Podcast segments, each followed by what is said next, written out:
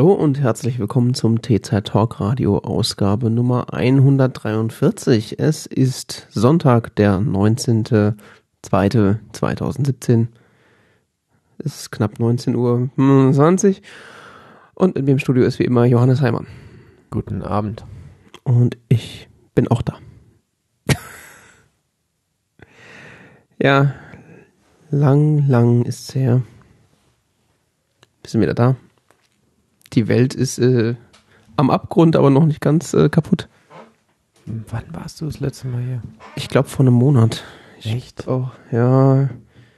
Ich wollte auch eigentlich früher wiederkommen, aber dann war ich erstmal weg und dann war ich krank Du und warst weg? ja auf Exkursion. Oh, Ja. Im äh, dunklen Teil des Landes. Im Osten. ich dachte in Bayern. Nicht so dunkel. Schon noch, also nicht Schwarzwald. Oh, da habe ich gestern was Geiles gesehen. Was gestern? Was heute? Ach, Timey Wimey. Münchner Sicherheitskonferenz, Mhm. wo Frau Merkel geredet hat. Hat sie geredet, ja. Ja, und der Pence und so. Ja, das war da. Nee, Das habe ich im Livestream gesehen. Das andere war der NSA-Untersuchungsausschuss. Da hat sie auch geredet. Aber Das weiß ja. ich nicht. Aber ich habe den Münchner Sicherheitskonferenz, die Rede von Frau Merkel und die von Herrn Pence im Livestream gesehen. Mhm. Ähm, frag mich nicht warum. Spontane Entscheidung. verklickt. Passiert. Dann hat man mal so eine Stunde zugehört. Nee, es, es gab einen sehr interessanten Seitenhieb. Was? Ja, hast es, hast es die X-Taste einfach nicht getroffen. Ja, stundenlang wie wild verschlafen um 9 Uhr morgens draufgedrückt. Äh, Ja.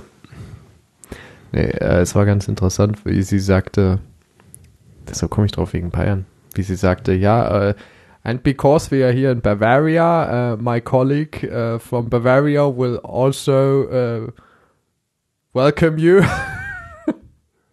ich weiß, sie hat das so quasi offiziell den Tag eröffnet. ja. Und dann hat sie so gesagt, so, ja, aber mein Kollege aus Bayern, der wird später sie auch nochmal hier begrüßen, weil wir sind in Bayern und Bayern ist etwas Besonderes in Deutschland. Die sind etwas besonders. Ja, ist echt so, mit so einem Augenrollen dazu und so. Das war zu schön. Das war echt so ein Seitenhieb, so, Lass mich raten, äh, der Kollege aus echt Bayern ist so, der. and because Bavaria is special in Germany. so, ja, ja. Das war dann der So ein Seehofer. suffisantes Lächeln dazu. Keine Ahnung, der muss ja dann später gewesen sein. Ich habe Ja. dann nur noch den Pence gehört, weil natürlich gehen die nach Hierarchie vor. Ich meine, natürlich spricht da nicht der, der, der Typ aus Bayern vor dem Vizepräsidenten der USA. Bald schon Präsident. Das war das so absurde. Weißt du, Frau Merkel eröffnet das, gell, und dann spricht der, der, der höchstrangigste Gast, nämlich der Vizepräsident der USA, und dann kommt noch mal der Seehofer oder was? Oh Gott. Ich weiß es nicht, ob er es war oder jemand anders, keine Ahnung. Ja, die beiden hatten ja sowieso, ich glaube, das war jetzt die Woche auch so eine, war, da die, war das nicht Montag oder Dienstag da, die Aussöhnung äh, CDU, CSU? Er muss jetzt die Kräfte konsolidieren. Genau. Jetzt, wo von links der rote Wind weht. Mit europäischen Fanfaren, ne? wird dir wieder der Kommunismus eingeläutet. Furchtbar. der rote Martin. Heißt du schon so, oder was? Er hat doch viele Spitznamen. Nee, den hat er noch nicht. Also jetzt schon. Ich meine, wir als meinungsprägendes äh, äh, Medium, wir haben dann Wo natürlich eine Macht mit, Tastatur, haben natürlich eine Macht, die müssen wir auch mit Vorsicht genießen. Das ist natürlich auch so eine Sache. Ja, und da war auch so eine Szene, wo sie dann äh, da saßen und irgendwie, ich weiß gar nicht, irgendein Journalist hat gefragt, hat den, hat den, äh, hat sie beide so gefragt, äh, wie ist das denn jetzt so, wo sie sich wieder versöhnt haben, sind sie die ganzen Streitereien und Beschimpfungen seitens Herrn Seehofer denn schon wieder vergessen und so und Merkel nur so, guckt ihn nur so seitlich an, so, so, das ist deine Frage. mit, so, mit so einem Todesblick. Das war schon so, Schön. sehr toll. Ja. Politik ist aber das Schönste.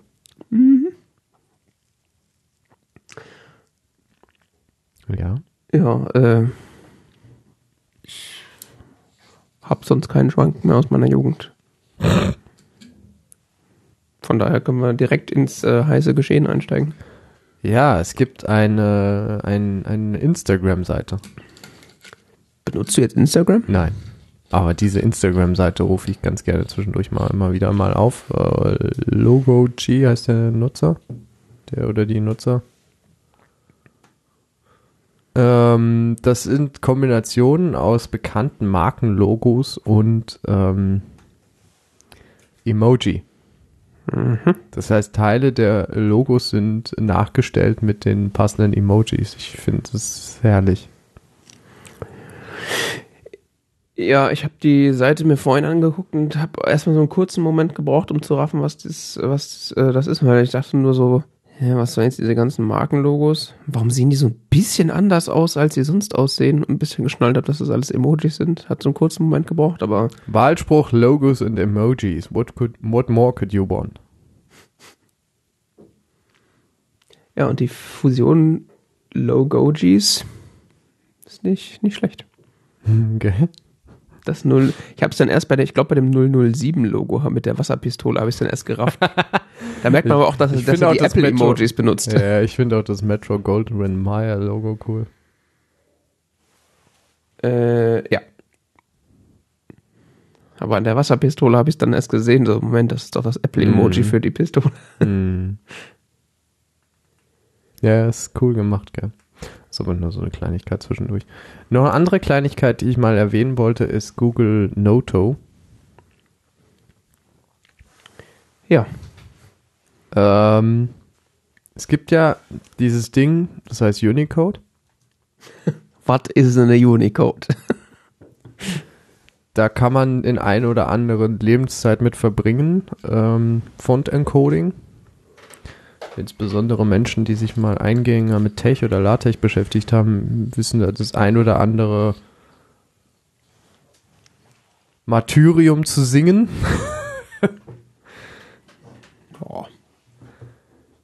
Insbesondere Menschen, die das schon vor mehreren Jahren gemacht haben. Mittlerweile ist das, glaube ich, wesentlich einfacher. Inzwischen gibt's ja, wird da ja auch der äh, wohlgeschätzte Unicode eingesetzt. Und das Problem bei Unicode ist, Unicode versucht eben für, versuch, es geht darum, wie, wie wird Text gespeichert. Und Unicode bietet eine Möglichkeit, alle Buchstaben, die es so gibt auf diesem Planeten, alle Zeichen ähm, zu speichern. Zumindest ist es so die Zielsetzung im weitesten Sinne. Ja, nicht nur Buchstaben, die Emojis gehören ja auch dazu mittlerweile. Ja. Auch alle möglichen Zeichen der visuellen Kommunikation, sagen wir es mal so. Ähm, das Problem bei der Darstellung von Unicode oder von Text auf Computern ist, dass man eine Schriftart braucht, um diesen Text darzustellen. Und es gibt quasi keine Schriftart, die den kompletten Unicode abdeckt. Okay. Das heißt, es gibt Schriftarten, die decken große Teile ab und es gibt Schriftarten, die decken nur ganz kleine Teile ab. Die meisten Schriftarten decken nur das äh, römische Alphabet ab. Mhm. Plus halt so die paar Extras, die vielleicht europäische Sprachen dem noch hinzugefügt haben und so. Mhm. Wie zum Beispiel unsere Sprache. Sowas wie Umlaute und so, ne? Ja, Umlaute, Akzente, keine Ahnung, so Gedöns halt, so durchgestrichen. Sonderzeichen. Dann gibt es äh, bestimmte Schriftarten, die konzentrieren sich auf asiatische, Sch äh, Schri äh, Sch äh, auf asiatische Schriften, wie zum Beispiel es gibt Schriftarten für Japanisch oder Chinesisch oder was weiß ich auch immer. Und es gibt auch dann manchmal so Schriftarten, die fassen dann die meisten größeren Sp äh, Schriftsysteme zusammen und bezeichnen sich dann als Unicode-Schriftart. Mhm. Und ähm, das Problem ist, dass man häufiger dann, wenn die Schriftart das Zeichen, das man gerade ausgegeben haben möchte, nicht kennt, dann sieht man so ein kleines, äh, Kästchen mit Fragezeichen? genau, Mhm. auch genannt Tofu. Ja, heißt das so? Mhm. Weil sie so rechteckig sind wie so ein Tofu-Stück. Das Kästchen. Manchmal Okay. mit Fragezeichen, manchmal ohne Fragezeichen. Okay. Google hat dann vor einiger Zeit das Projekt Google Noto äh, ins Leben gerufen. Ich weiß gar nicht wann genau. Das ist auch jetzt, glaube ich, nicht relevant. Auf jeden Fall ist die Zielsetzung, einen Font zu entwickeln, der wirklich alles abdeckt, was im Unicode ähm, existiert. Ach, wirklich ganz alles. Ich habe das, waren das nicht mehr? Also, also eine Schriftart. Ich dachte, das wären mehrere Schriftarten. Und die zentrale Schrift, äh, ja, es, sind, es ist eine Sp Schriftfamilie. Ach so, okay. Deswegen.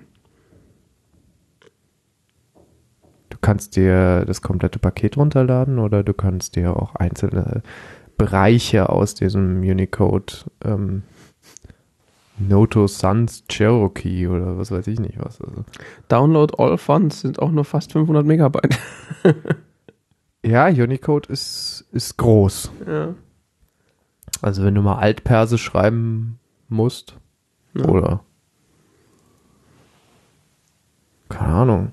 Es ist echt, es ist echt faszinierend. Also, wie Sie sagen, ich glaube, das Ausdrucksvollste sagt noch äh, die letzte Frage in Ihrer FAQ. Äh, wann wird Google Klingonisch und Elvisch unterstützen?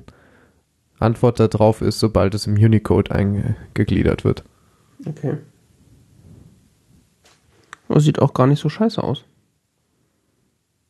Also die Serifen Schrift so. Die Schrift ist tatsächlich ähm, entwickelt von, ähm, zum großen Teil entwickelt von, ähm, wie heißt denn der Laden?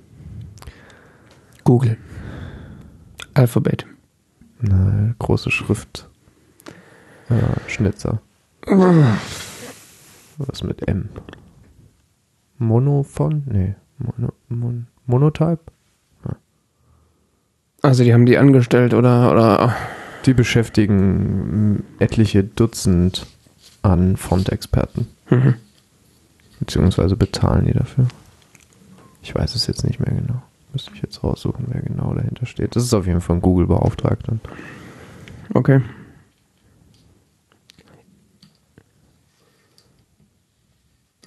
Könnte ich mir auf jeden Fall auch gedruckt vorstellen.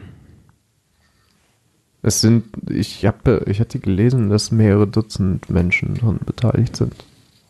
Auch Menschen aus allen möglichen Sprachhintergründen und wirklich sehr viele Sp äh, Schriftgestalter.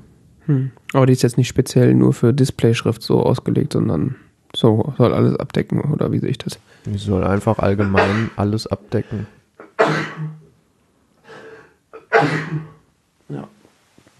Okay.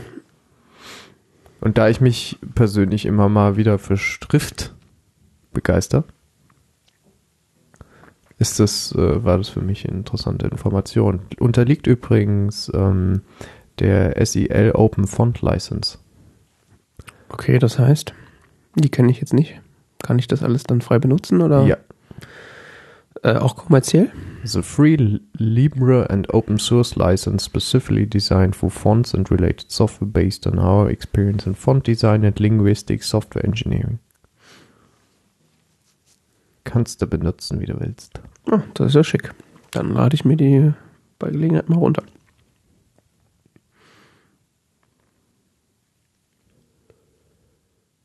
Es gibt ja eigentlich nichts Schlimmeres, wenn du irgendwie ein Dokument hast und dann irgendwie mehrere Fonts benutzen willst, weil äh, benutzen musst, weil eine Schrift nicht alles abdeckt. Genau, darum geht's. Ja. Das Problem hatten, hatte ich vor allen Dingen in meiner Lebenszeit bisher mit ähm, mittelhochdeutschen Texten. Das glaube ich sofort. um eben bestimmte Lautkombinationen abzudecken und so, Mhm. Die ich direkt zitieren wollte. Wie machen das eigentlich andere Leute? Es gibt, es gibt, wenn du auf dieses SEL gehst, Mhm. ähm, sel.org, ah, das ist eine Organisation, die sich um Sprachen dreht. Mhm. Ich kenne die nicht so ganz genau. Ich weiß aber, dass die, ähm, die haben so scripts.sel.org. Und da gibt es Schriftarten, die ähm, speziell solche Problemfälle abdecken, wie zum Beispiel Mittelhochdeutsch. Hm.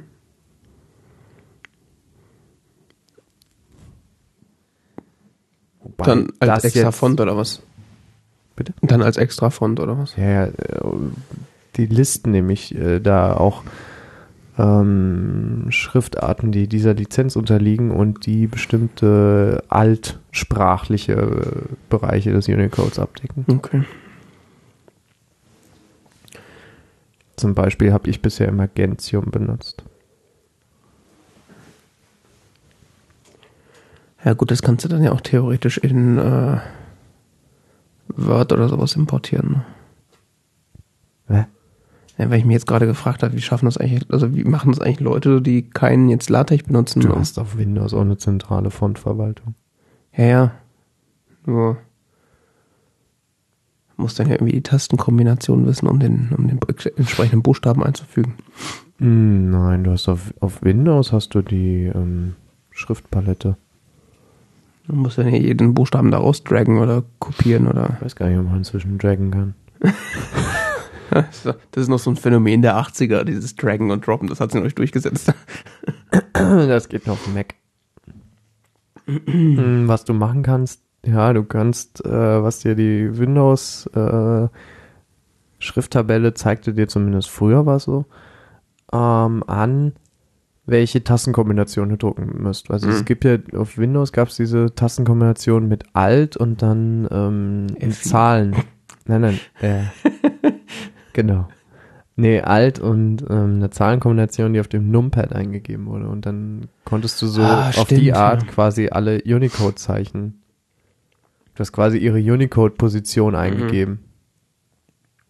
Das geht auch auf Mac irgendwie auch. Ich weiß noch nicht mehr. Frag mich was leichteres. Äh, Gott, ich meine, wenn ich irgendwelche Zeichen eingeben will, die ich nicht, die, wo ich für den Shortcut nicht kenne, dann werden die sowieso aus der, aus dem, äh, aus dem Unicode-Katalog einfach rüber gedragt oder Es gibt kopiert. ja auf dem Mac dieses, äh, dieses, dieses ähm, schnell Ding sieht er. Control, Command, Leertaste. Genau, das meinte ich. Alle Emoji und sonstigen Unicode-Zeichen. Da kannst du ja, wenn du, kannst du ja auch Favoriten festlegen und so und so ja. das gemacht. Ja, habe ich auch. Ja. Fand ich cool. Ja, das äh, ist auch für Leute, die sich mit Sprache äh, bzw. mit äh, Font auseinandersetzen, definitiv äh, interessant. Ich habe das jetzt so vorhin. Ähm, ja, auch wenn man sich für Schriftsatz begeistert, was ich ja. tue, seitdem ich LaTeX kenne. Ja.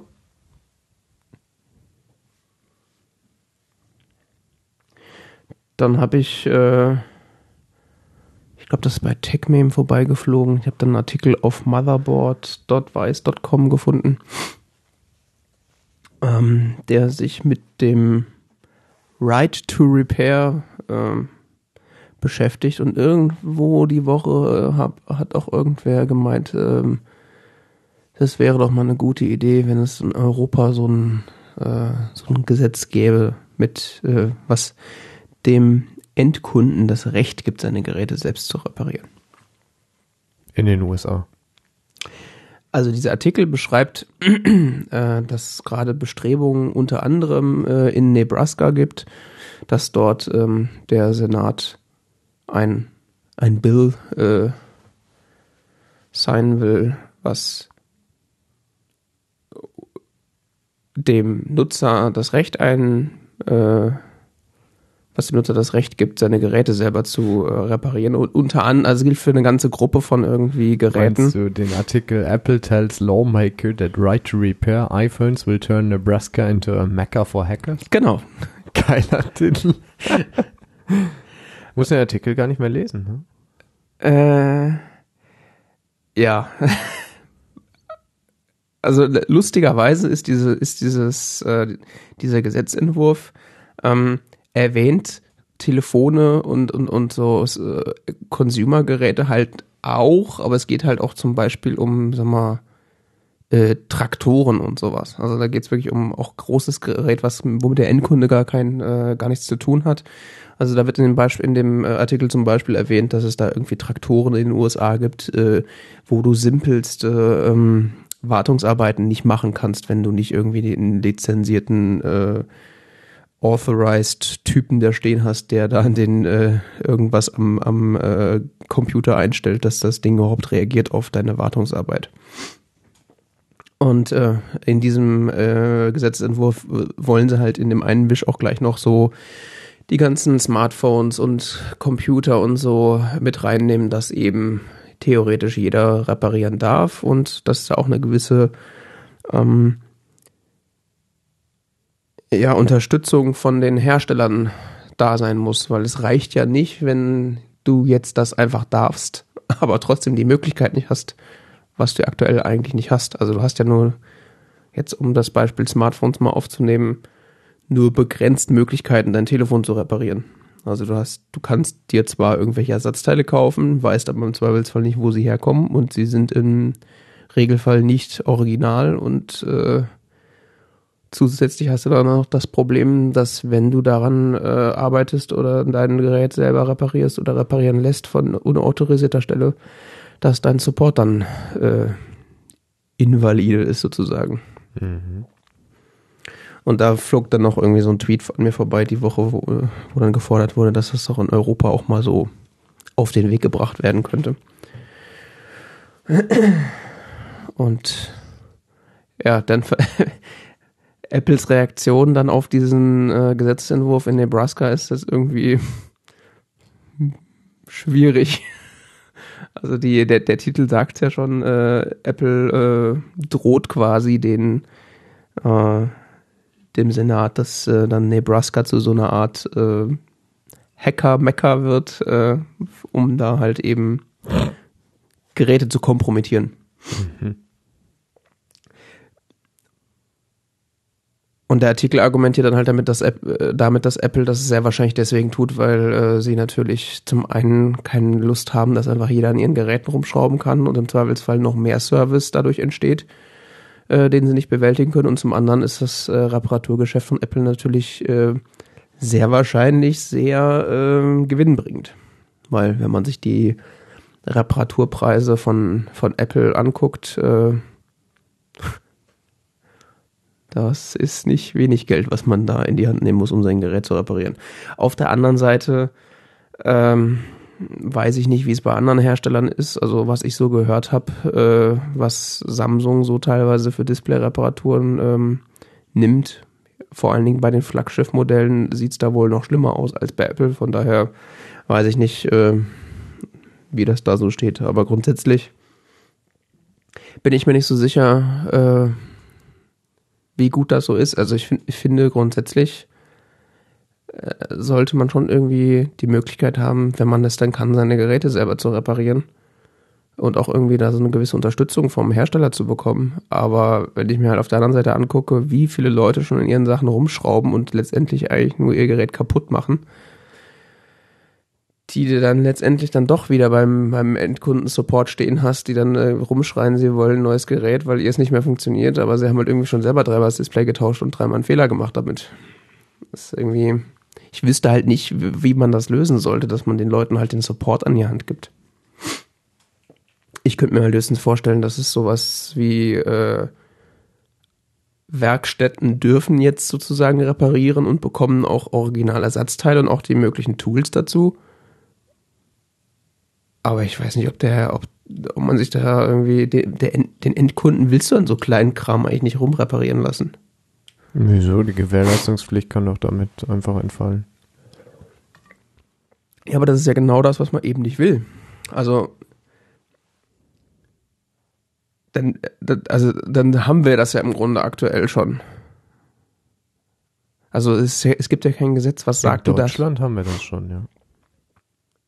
Ja, aber ich der der Schritt wäre ja jetzt noch. Was, äh, was, was es in Deutschland, was es nicht gibt, ist eben so dieses Zwang quasi, dass es auch möglich gemacht wird, zu reparieren, selbst zu reparieren. Oder auch, was ja auch zum Beispiel bei Autos ein Trend ist. Genau. Das wiederum ist in den USA schon ähm, angeblich äh, laut dem Artikel gang und gäbe, dass äh, Her Fahrzeughersteller verpflichtet sind, da Sachen anzubieten, um dann auch nicht autorisierten Werkstätten ähm, das möglich gemacht wird. Das muss ja hier anscheinend auch möglich sein, sonst könnte es ja nicht sowas wie ATU nicht geben. Oder? Ja, ja, das muss schon möglich sein, aber es ist nicht unbedingt den Privatmenschen möglich, an die entsprechenden Teile zu kommen, sondern nur Gewerbetreibenden. Ja. Ähm, ja, ich finde es immer faszinierend. Bei meinem Auto ist es ja noch wirklich leicht, Dinge selbst zu machen. Im Vergleich zu den aktuellen Autos auf jeden Fall. Ich habe ja. letztens äh, neue Scheinwerferlampen eingebaut. Mhm. Ganze Aktion hat. Also nachdem ich rausgefunden habe, wie simpel der Mechanismus an sich war, hat die ganze Wechselaktion nur zweieinhalb Minuten gedauert. Mhm. Das war ungefähr so aufwendig wie eine Glühbirne rausschrauben, wieder reindrehen. Letztendlich ist es ja auch nichts anderes. Ja, letztendlich ist es genau das. Ja. Gut, vorher waren zehn Minuten lang rumprobieren, wie ich dieses Teil da überhaupt rauskriege, aber wenn man die ganze Zeit in die falsche Richtung drückt, dann passiert halt auch nichts. Die zehn Minuten kann ich aber nicht anrechnen. Das stimmt. Dafür weiß es dann sozusagen für die Zukunft. Ja, ich habe es irgendwie, ich habe einfach nur in die falsche Richtung gezogen. Zum Glück habe ich nichts kaputt gemacht, aber das ist ja das Gute an Autos, sie sind ja meistens genau so gebaut, dass auch wirklich der letzte Bauer dann rumreißen kann und nichts kaputt macht. Zumindest was so das Chassis angeht. ja, das habe ich mir beim Reifenwechsel letztens auch gedacht. Ja, ich habe letztens von einem Bekannten meinen Auspuff wechseln lassen. und so wie der da an dem Ding rumgewerkelt hat, ich so, das hast doch alles kaputt. Das kriegt, das ist doch, was soll was? Wird dann so da rumgeruckelt und gerissen. Ich so, gleich fällt's Auto auseinander. Gleich fällt's auseinander. das ist halt keine Feinelektronik, gell? Ja, weil sonst siehst du nur so filigran geöffnete Geräte, wo so Drähte sich berühren, so, oh, nicht wackeln, nicht wackeln. Du hast ja keine Ahnung, was ich hier veranstaltet habe, um die scheiß Radmuttern zu lösen. Ich kann es mir vorstellen. Ich bin auf der ich bin auf der Stange auf und ab gesprungen. Ja, das glaube ich sofort. Ich weiß nicht, wie lange diese Räder da schon drauf waren. so ist nach Original. das glaube ich jetzt nicht, aber weil zwischendurch muss ja mal jemand die Bremsen gewartet haben. Ach. Hoffe ich. Meinst du? Hoffe ich. naja. Wollen nicht abdriften. Ja. Also das ist halt so eine Thematik, äh, über die ich, äh, die so die Woche mich irgendwie ein bisschen beschäftigt hatte, was halt ein vielschichtiges Problem ist, äh, auf das wo ich nicht weiß, ob es da Veränderungen braucht. Also jetzt, ich spreche jetzt vor allen Dingen von diesem Smartphone-Computer-Gedöns. Also gerade jetzt, ich kann ja nur von Apple reden, weil ich da halt relativ, relativ tief drin stecke. ähm, da kannst du eigentlich nichts mehr reparieren. Da ist im Zweifelsfall alles verklebt oder so zusammengebaut, dass wenn du es nicht weißt, was du tust, dass es kaputt machst. Ich habe mir selbst in meinen iPhone 5 einen neuen Akku eingebaut. Ja. Das äh, rechtliche Problem, was dahinter steht, ist, dass iFixit zum Beispiel nicht an die Ersatzteile kommt. Teilweise nur auf wirklich abstrusen und teils illegalen Wegen. Ja. Auf der anderen Seite so ein Beispiel, ähm, wo man dann neben den Ersatzteilen auch noch Tools extra bräuchte von, von Apple, wäre zum Beispiel äh, beim Tausch eines Displays. Du kannst ja auch einfach ein Display tauschen. Relativ einfach. Wenn du den Akku tauschen kannst, kannst du auch ein Display tauschen, weil das ja der gleiche Arbeitsschritt ist, mehr oder weniger. Ja, das ist, ja. Und ähm, aber was halt Apple selber noch macht, ist, äh, dass sie das Display jedes Mal kalibrieren, wenn sie es wechseln. Und das kannst du halt selber nicht, weil du das Tool dafür nicht hast. Ja. Solche Geschichten. Auf der anderen Seite weiß ich nicht, ob das. Ähm, Und du softwaretechnisch überhaupt nicht rankommst. Naja, gut, du könntest ja schon eine App installieren, die sowas macht. Das machen, genau das machen die ja auch. Die installieren eine App auf dem Telefon. Echt? Ja. Machen die nicht irgendwie Wartungsmodus oder was weiß ich nicht was? Wie sie das letztendlich machen, weiß ich nicht, aber es kann, ich, die installieren da definitiv eine App auf deinem Gerät und machen dann da eine Kalibrierung mehr oder weniger per Hand. Oder auch maschinell, aber da läuft auf jeden Fall Code auf deinem Gerät. Ja, ja, das ist schon klar. Das ist nur die Frage, woher er kommt. Wie er ausgeführt. Ja. Ja, auf der anderen Seite könnte, könnte ich mir vorstellen, dass wenn Apple da äh, oder auch andere Hersteller da ein bisschen offener werden und auch äh, Drittwerkstätten besser einbeziehen und denen irgendwie Satzzelle liefern, dass sie da vor allen Dingen sich selber viel äh, Leid sozusagen von sich fernhalten. Ich meine jetzt gerade so im Raum Frankfurt, was da an Reparaturaufkommen äh, existiert und was der Apple Store und die umliegenden Läden so abfangen können. Äh, da ist, da ist einfach ein kompletter Mangel an irgendwie Werkstätten beziehungsweise autorisierten Reparaturdienstleistern. Früher war es toll bei den IBM ThinkPads. Mhm. Da Hast du, konntest du so ein Reparaturmanual dazu bekommen. Mhm. Und ich hatte mal so ein ThinkPad, so, weiß ich, was das war, T-Pan 20 oder sowas. Ja. Also richtig altes Teil, gell? Und ähm, dieses Reparaturhandbuch dazu, das hatte, glaube ich, so 200, 300 Seiten oder so. Ja. Das hat im Detail Schritt für Schritt beschrieben, wie du das komplette Gerät von der ersten bis zur letzten Schraube auseinandergenommen hast. Tja. ja, ist so. Ja, ich weiß. Also wirklich die absurdesten Dinge wurden da beschrieben, die du, die, die reparieren konntest. ne? Bis hin zu das komplette Gerät auseinandernehmen, wie gesagt, ja. Ja, ich frage mich halt, was sich da geändert hat. Also warum, warum das damals gang und gäbe war, Gang und Gäbe war das nicht. nicht? Das war damals schon nicht Gang und Gäbe, das hast du auch bei anderen Herstellern nicht bekommen. Okay. Das heißt, es ist dann nur so Und bei Apple wenigen. war schon immer ja, ja, gut, das. in die Richtung sehr aktiv, das zu verhindern. Das haben sie ja schon beim Mac oder so, beim ersten Mac in den 80ern gemacht und so. Das ist eine Firmenkultur, sagt, die sich, zieht sich durch über die letzten 30 Jahre. Ja, ist eigentlich ein bisschen schade, weil gerade so die jetzt die, die Macs der, der jetzt mal bevor so MacBook Air und Retina, die konntest du eigentlich noch relativ gut reparieren. Tja. Da wäre so ein Reparaturmanual eigentlich kein Problem. Und selbst bei den Geräten kannst du eigentlich, ich meine, es sind nicht mehr viele Bauteile, die du selber tauschen kannst, aber so das Ding auseinandernehmen, das machst du in 10 Minuten. Das sind ja nur noch das, der Akku, das Display, das Gehäuse und das Logic Board. Mehr ist das ja nicht mehr. Hm. Also, ist ja nicht komplexer geworden, ist ja eigentlich eher einfacher geworden, weil es einfach weniger Bauteile sind, weil alles auf einem, mein, die Dinger haben ja nicht mehr eine Grafikkarte, die separat irgendwo drauf sitzt, ist ja alles auf einem Chip drauf, mehr oder weniger. Ja. Äh, Doctor Who geht jetzt ja weiter. Endlich. Endlich geht Dr. Who weiter. Ja, hab vorhin geguckt, äh, 15.04. kommt die erste Folge. Acht Wochen. Ja. Let letztes Jahr gab es gar keinen Doctor Who, ne? Außer, außer Weihnachtsspecial sozusagen. Aber das ist ja obligatorisch, da kommen sie Ich nicht erinnere drum mich nicht mehr. Also ich meine, die letzte Folge war, also die letzte Verdrängt. reguläre Folge war sozusagen 2015. Echt? Schon ein bisschen absurd ist. Was war denn das? Da ist, äh, Achtung, Spoiler, da ist äh, Clara gestorben. Oder auch nicht. Ja, das wissen wir ja nicht so genau. Sie ist ja irgendwie tot, aber er hat ja für sie irgendwie die Zeit, ihre Timeline angehalten oder sowas. Timey-wimey, wibbly wobbly.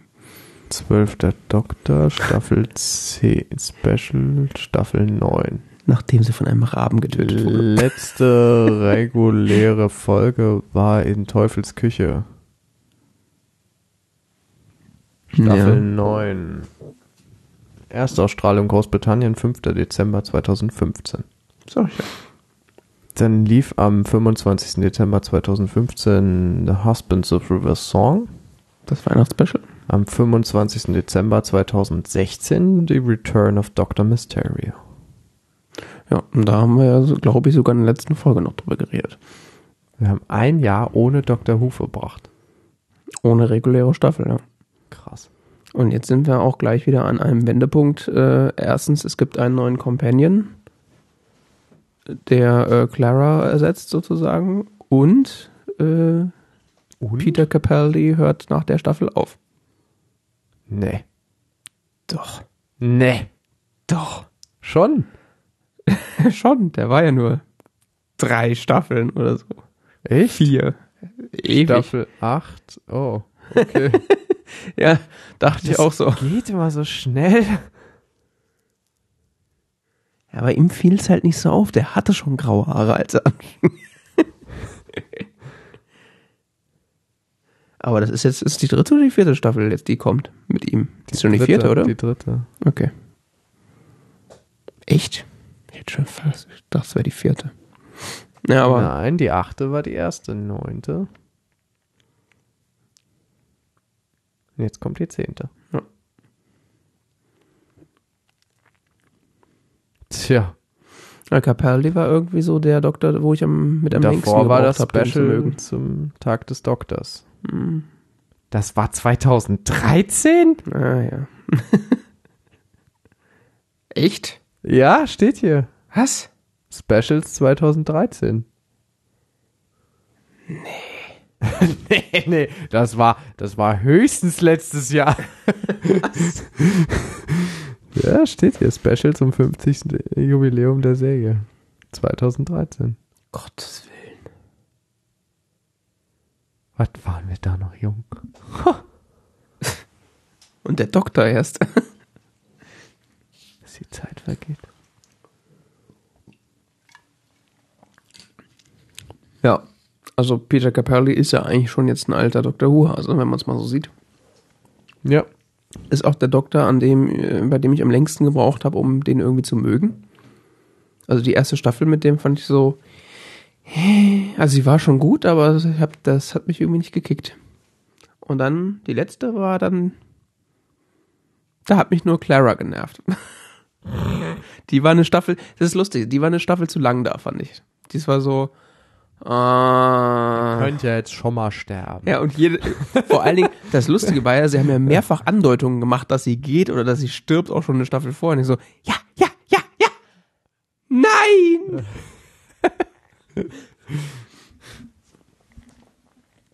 Tja, Ja, ich weiß, die hat mich auch genervt. wobei sie am Anfang eigentlich mit einer der geilsten Companions überhaupt war. Diese, Ja, dieses, ja. diese Story, die, die zu, dazu ihr hingeführt hat, die war ja bombastisch sozusagen. Aber Ja. Ja, und dann ist natürlich die Frage, wer macht's danach? Der ja, kursieren ja schon wieder absurdeste äh, Listen im Internet, wo Leute sagen, ah, einer von diesen, diesen zehn Leuten wird's definitiv. The 13th Doctor. 14th, oder? Kommt auf die Zählung an. Das stimmt.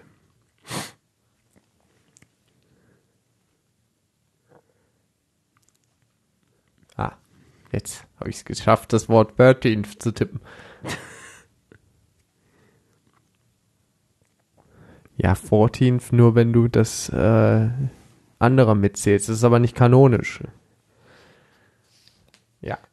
Nicht kanonisch? Ja, wenn du diesen einen Zwischendoktor da mitzählst. den- Den War Doctor. der ist ja gestorben, ne? Ja. 2016. That bitch. Wobei, ähm, hast du es gelesen oder gehört bezüglich, äh, dass jetzt immer mehr Menschen sterben, die man kennt? Hast du nicht bei Freakshow drüber geredet? Weiß ich nicht. Weiß ich nicht mehr. Ich habe nur Also, dass die Wahrscheinlichkeit jetzt steigt, dass mehr Menschen sterben, die man kennt, pro Jahr. Weil eben jetzt die Zeit anfängt, in der von, dem, von den Geburtsjahrgängen, weißt du, dass, dass einfach die, die Todesquote an den Menschen, die jetzt eben in den letzten 50 Jahren in dieser popmedialen Welt groß geworden sind, mh, die Todesquote muss quasi zwangsläufig jetzt nach oben gehen. zumindest die wahrnehmen, wahrgenommene. Genau. Also es sterben natürlich weiterhin Genau. genauso viele Menschen wie sonst auch durchschnittlich, aber Überhaupt keine Frage, aber eben die Ja. Quote derer, die eben so über dieses Popkultur, Mediengedöns berühmt geworden sind und eben deshalb in so eine, insofern Ja. wahrnehmbar sind. Äh, nee, das habe ich nicht gelesen, aber in irgendeinem Podcast wurde da auch drüber philosophiert und das macht ja auch total muss Sinn. Freakshow gewesen sein, weil das der einzige Podcast ist, den ich höre. Na, Ich glaube, bei mir war es nicht Freakshow, aber es, äh, gut, das werden nicht die einzigen sein, die über sowas reden, aber grundsätzlich macht das ja auch total Sinn. Da haben zum einen mehr Bekanntheit von mehr Leuten in dieser Zeit sozusagen und dann natürlich noch dank Social Media einfach instantan viel mehr Aufmerksamkeit, äh, wenn jemand stirbt. Ich meine, ich erinnere mich noch vor 10, 15 Jahren, wenn da irgendjemand, selbst den ich kannte, gestorben ist, habe ich es teilweise nicht mitgekriegt, weil ich an dem Tag keine Tagesschau geguckt habe oder so. Wie kannst du nur? Genau. Ist das nicht ein Gesetzesverstoß? Äh, nicht, wenn man dafür zahlt. wenn man GZ zahlt, darf man es auch nicht gucken. Ah, okay. Hast du GZ? Klar. Nee, gibt's doch gar nicht mehr. Ich zahle GZ. Schweine.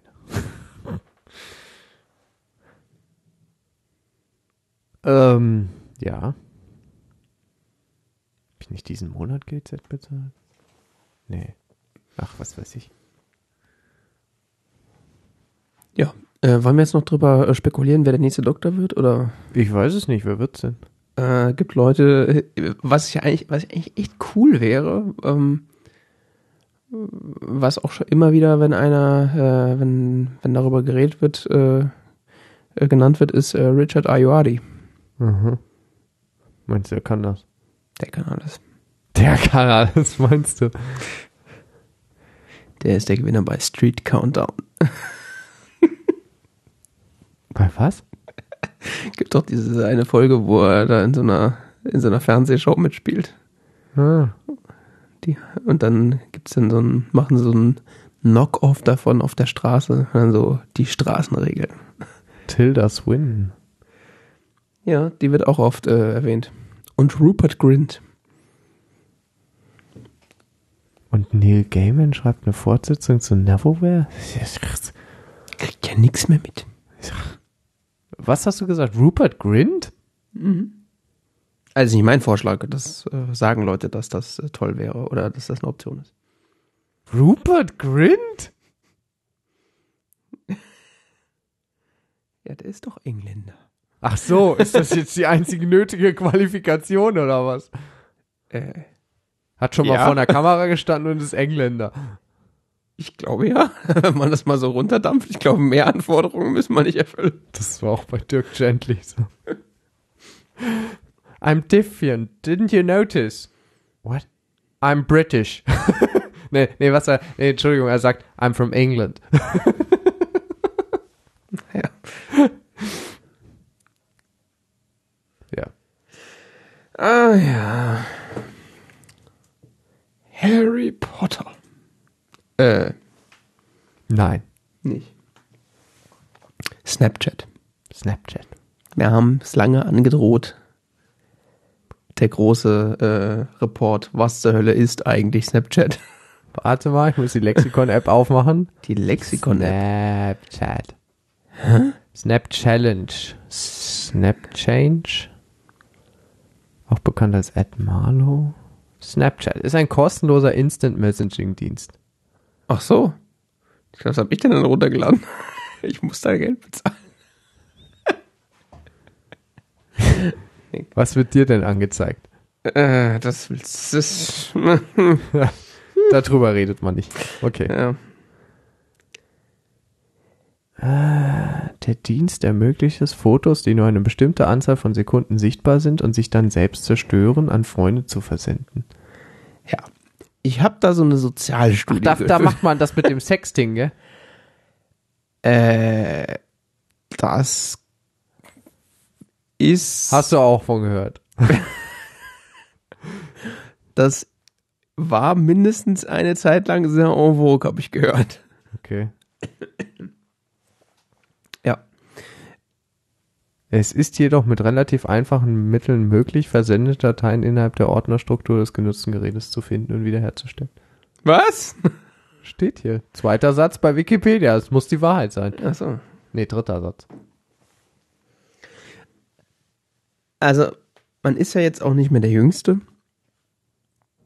Und man sieht dann da diese ganzen 14-Jährigen äh, ständig irgendwelche Videos und Fotos machen mit irgendeiner komischen App und dann fragt sich, was soll das eigentlich alles?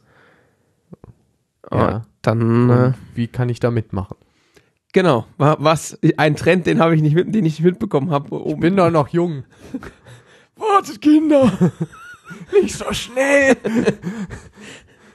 Warte, dieses iPhone ist nicht so schnell. Auf meinem iPhone 3GS lädt das einfach nicht schnell genug. ja, und dann habe ich diese App mal runtergeladen und äh, dann ist man ja erstmal völlig verwirrt, weil von UI haben diese und UX haben die ja noch nie was gehört anscheinend, die Entwickler. Äh, also die App startet quasi nicht in irgendeinem Startbildschirm, wo man irgendwelche Optionen auswählen kann, sondern man ist sofort im, im Camera View Mode drin. Also man macht sie an und man hat sofort sein Kamerabild zu sehen. Was soll man sonst tun? Ja. Ist ja Fotos machen. Und bis man dann mal rausgefunden hat, dass wenn man nach links oder nach rechts swiped, dass man dann in Menüstrukturen reinkommt, äh, das dauert eine Weile. Hm. Also vom, vom User Interface her der, ein absoluter Albtraum. Von der Funktion her weiß ich nicht, warum man das braucht, aber es gibt so ein paar Highlights, die das, äh, die zumindest verständlich machen, warum das viele Leute benutzen. Ähm, also es ist, auch wenn das jetzt äh, die Wikipedia, ich möchte es natürlich nicht in Frage stellen, aber es ist meines Erachtens nach kein Messaging-Dienst. Es kann auch als solcher verwendet werden, aber äh, Kann auch als solcher missbraucht werden. genau. Es ist aber vor allen Dingen ein Social Network. Echt?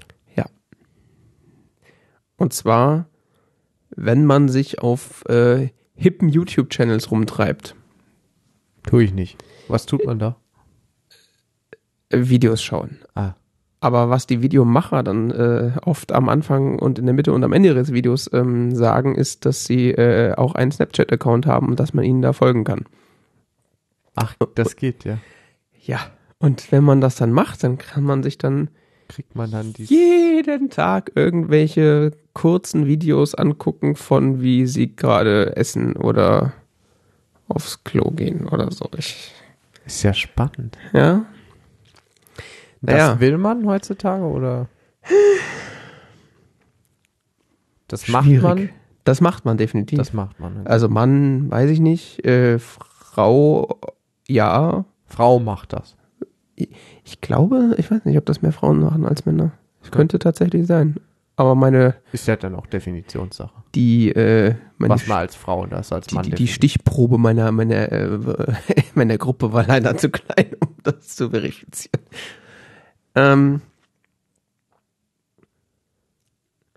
also man kann dann tatsächlich selber Fotos und Videos aufnehmen und diese live quasi bearbeiten. Also Ist das alles kompliziert? ja, es gibt dann äh, ich glaube, ich muss was zum Schreiben holen. Warte. tatsächlich, also was man noch vor, damals Instagram, oh geil, Filter, man kann seine Bilder noch so ein bisschen verschönern. Und Na, auf alt machen. Ja, auch das. Äh, und die dann hochladen. Was aber Snapchat macht, ist, dass sie eine Gesichtserkennung haben und äh, live dein Gesicht verändern und solche Scherze. Also dann hast du plötzlich irgendwie ein Hundegesicht oder Ach ja, ach ja, ein Hundegesicht. es fliegen Ich mag aber lieber Katzen. Vögel um deinen Kopf herum oder du bist plötzlich hübscher als vorher. Das ist jetzt kein Scheiß. Es gibt so, einen- so einen Live-Filter, der macht deine Wangen schmaler und äh, deine Haut ähm, weniger unrein. Aha. Ja, und, und Augen größer und so. Also es ist wirklich so wie so ein Live-Photoshopper, der dir deine Schönheitsfehler wegretuschiert sozusagen in Videoform. Und da gibt es irgendwie täglich neue Sachen, die dann plötzlich äh, auftauchen und wieder verschwinden. Also es ist wie so eine Überraschungskiste, die du jeden Tag aufmachen kannst. Gamification. Eher Suchtpotenzial. Also du machst ja selber nichts außer Videos und Fotos und die eventuell verschicken. Und dann kannst du halt dann sagen, ja, 10 Sekunden, 5 Sekunden, was weiß ich, irgendeine beliebige Länge soll das sichtbar sein für denjenigen, der dich abonniert hat oder dem du das direkt schickst. Und dann verschwindet das auch wieder. Von daher, diese Messaging-Komponente gibt es auch. Du kannst tatsächlich auch Text verschicken. So ganz klassisch. Warum man das machen will, weiß ich allerdings nicht. Aber Ja, Instant Messaging. ja, ich glaube, da kommt, kamen die wahrscheinlich her. Ich habe das ja nicht äh, historisch sozusagen mitbekommen, aber äh, also tatsächlich ist das so aktuell, du folgst da einem großen YouTuber und er ballert dich zu mit Kram äh, über sein Leben und den ganzen Tag und so weiter. Ist irgendwie nochmal eine vereinfachtere Form von den äh, sogenannten Vlogs. Also Aha. was man ja auf YouTube Ist das mit Ton oder? Ja, ja. Also es gibt da Leute, die sagen, äh, hier, hallo, tralala, bin gerade aufgewacht, äh, meine Haare sind noch ganz zerzaust, hihi, sind natürlich geschminkt. äh, und äh, heute gibt's ein neues Video von mir auf meinem YouTube-Channel, bla bla. So, ist ein Marketing-Tool Mhm. für YouTuber. Oh, Marketing, das klingt gut. Das ist aber nur eine Seite. Dann Gibt's die dunkle Seite? äh, äh, weiß nicht, ob es helle Seiten gibt, aber du kannst, wenn du noch weiter nach rechts swipes, das ist mir bestimmt wochenlang nicht aufgefallen, gibt es da eine, ich weiß gar nicht, was wie das hat, das einen Namen? Discover? Nee. Stories? Äh, also wenn man nicht einmal nach rechts swipe, steht da meine Story. Ich lese hier, ich, Memories? nee, nee, nee, nee. Meine äh, Memories ist was ganz anderes. Wenn du noch weiter nach rechts swipes, dann kommt doch Discover heißt das. Discover, sag ich doch. Äh, Ich guck hier mir ganz viele Screenshots davon an. Warum schicken mir Leute Snaps? Ich bin verwirrt. Ja, okay. Nein, nein, weg, weg, weg. Also, wenn du noch weiter nach rechts swipes, dann kommst du in das Cover-Mode, wo du quasi zugeschissen wirst Mit Content. mit, äh, ja, nennen wir es Content. äh, ich, Inhalt. Ich lese jetzt mal, also hier zum Beispiel äh, Daily Mail hat anscheinend da so einen Discover-Channel. Äh, Jenna and Channing get playful. Und dann gehst du da drauf, dann sind da irgend so ein Paar am Strand. Dann lädt hier irgendwas. Äh, Oh. und dann gibt's äh, Beach-Fotos, die sich automatisch updaten. Und äh, das ist so ein Teaser für den Arti Content.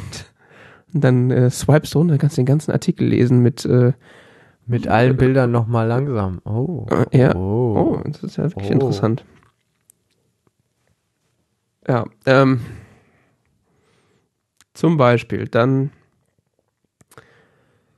also Comedy Central, Ja.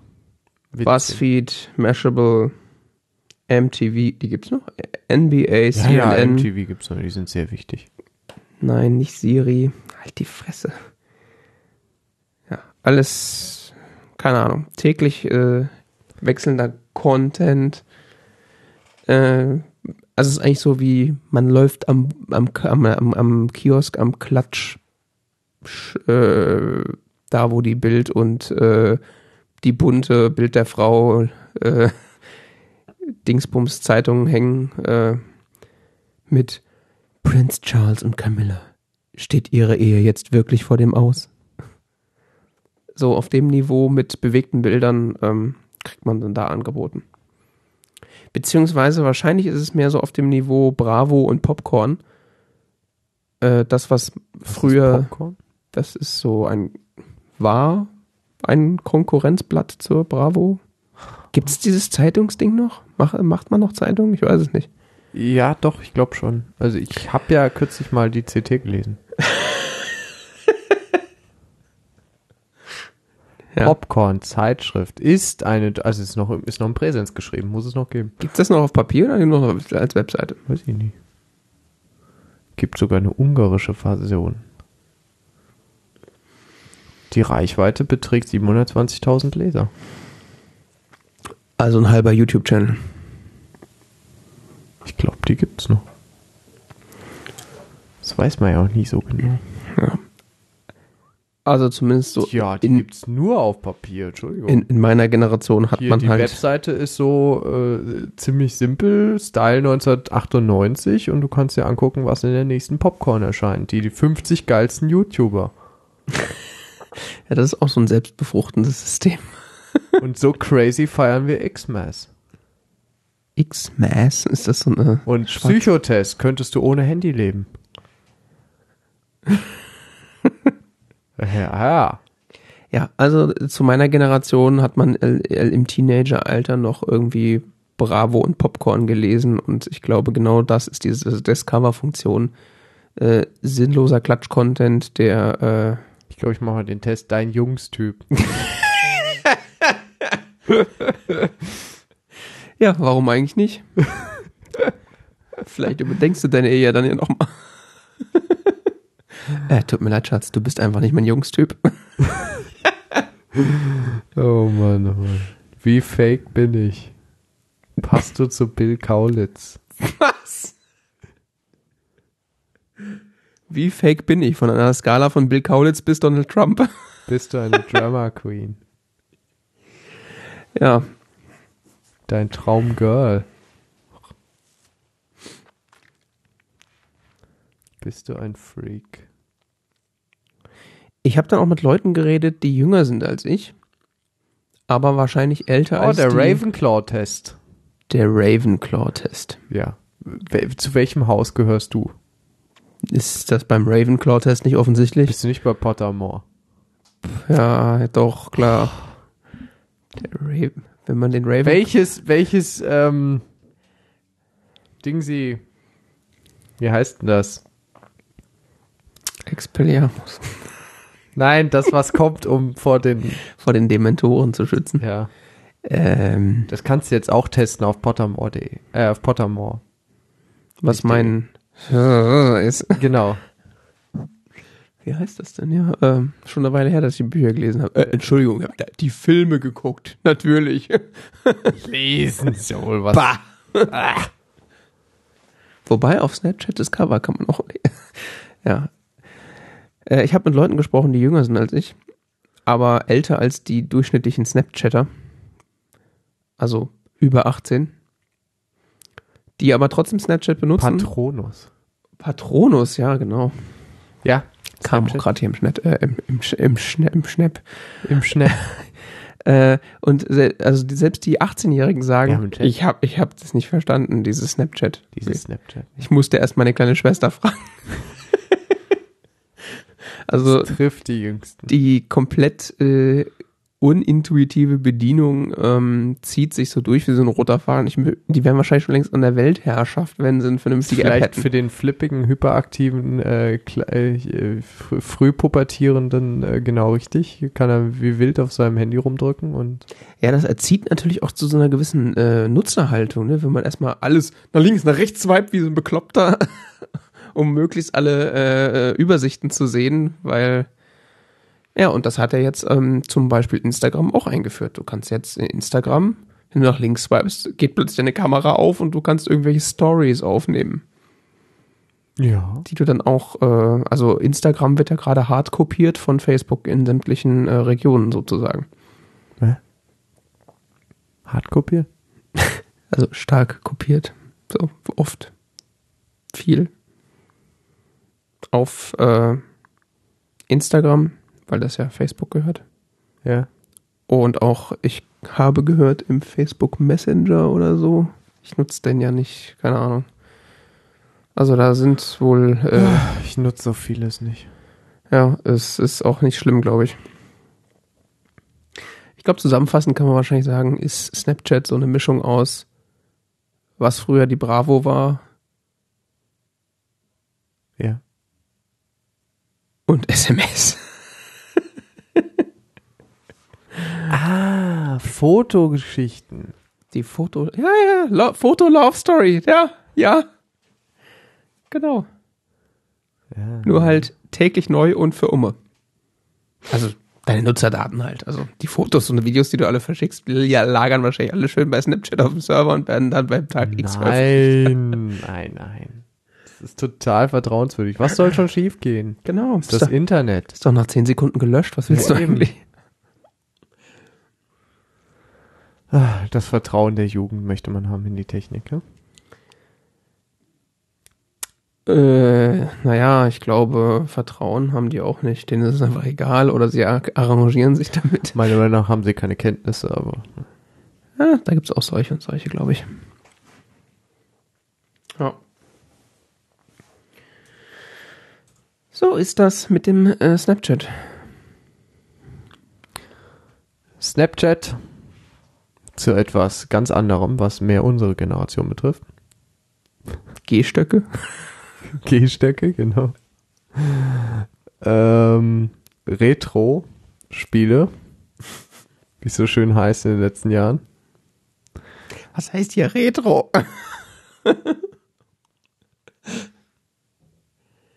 ja, ich glaube, GameCube ist auch schon Retro. Ja. Ja, ja, doch. Das habe ich auch schon gehört, so Sätze. Ach ja, und das spielt er dann auf der Wii oder wie hieß die davor? Da gab es doch schon mal, gab es doch noch eine davor, oder? Es gibt alte Schriften, die äh, berichten von einer Konsole vor der Wii. es gibt so Menschen.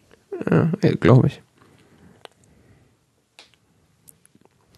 Nun gut, es begab sich aber zu der Zeit, dass Herr Heimann äh, spielen wollte, Spiele seiner Kindheit und anderer Natur, die er in seiner persönlichen Kindheit nicht erlebte, aber davon berichtet wusste. Die Älteren berichten.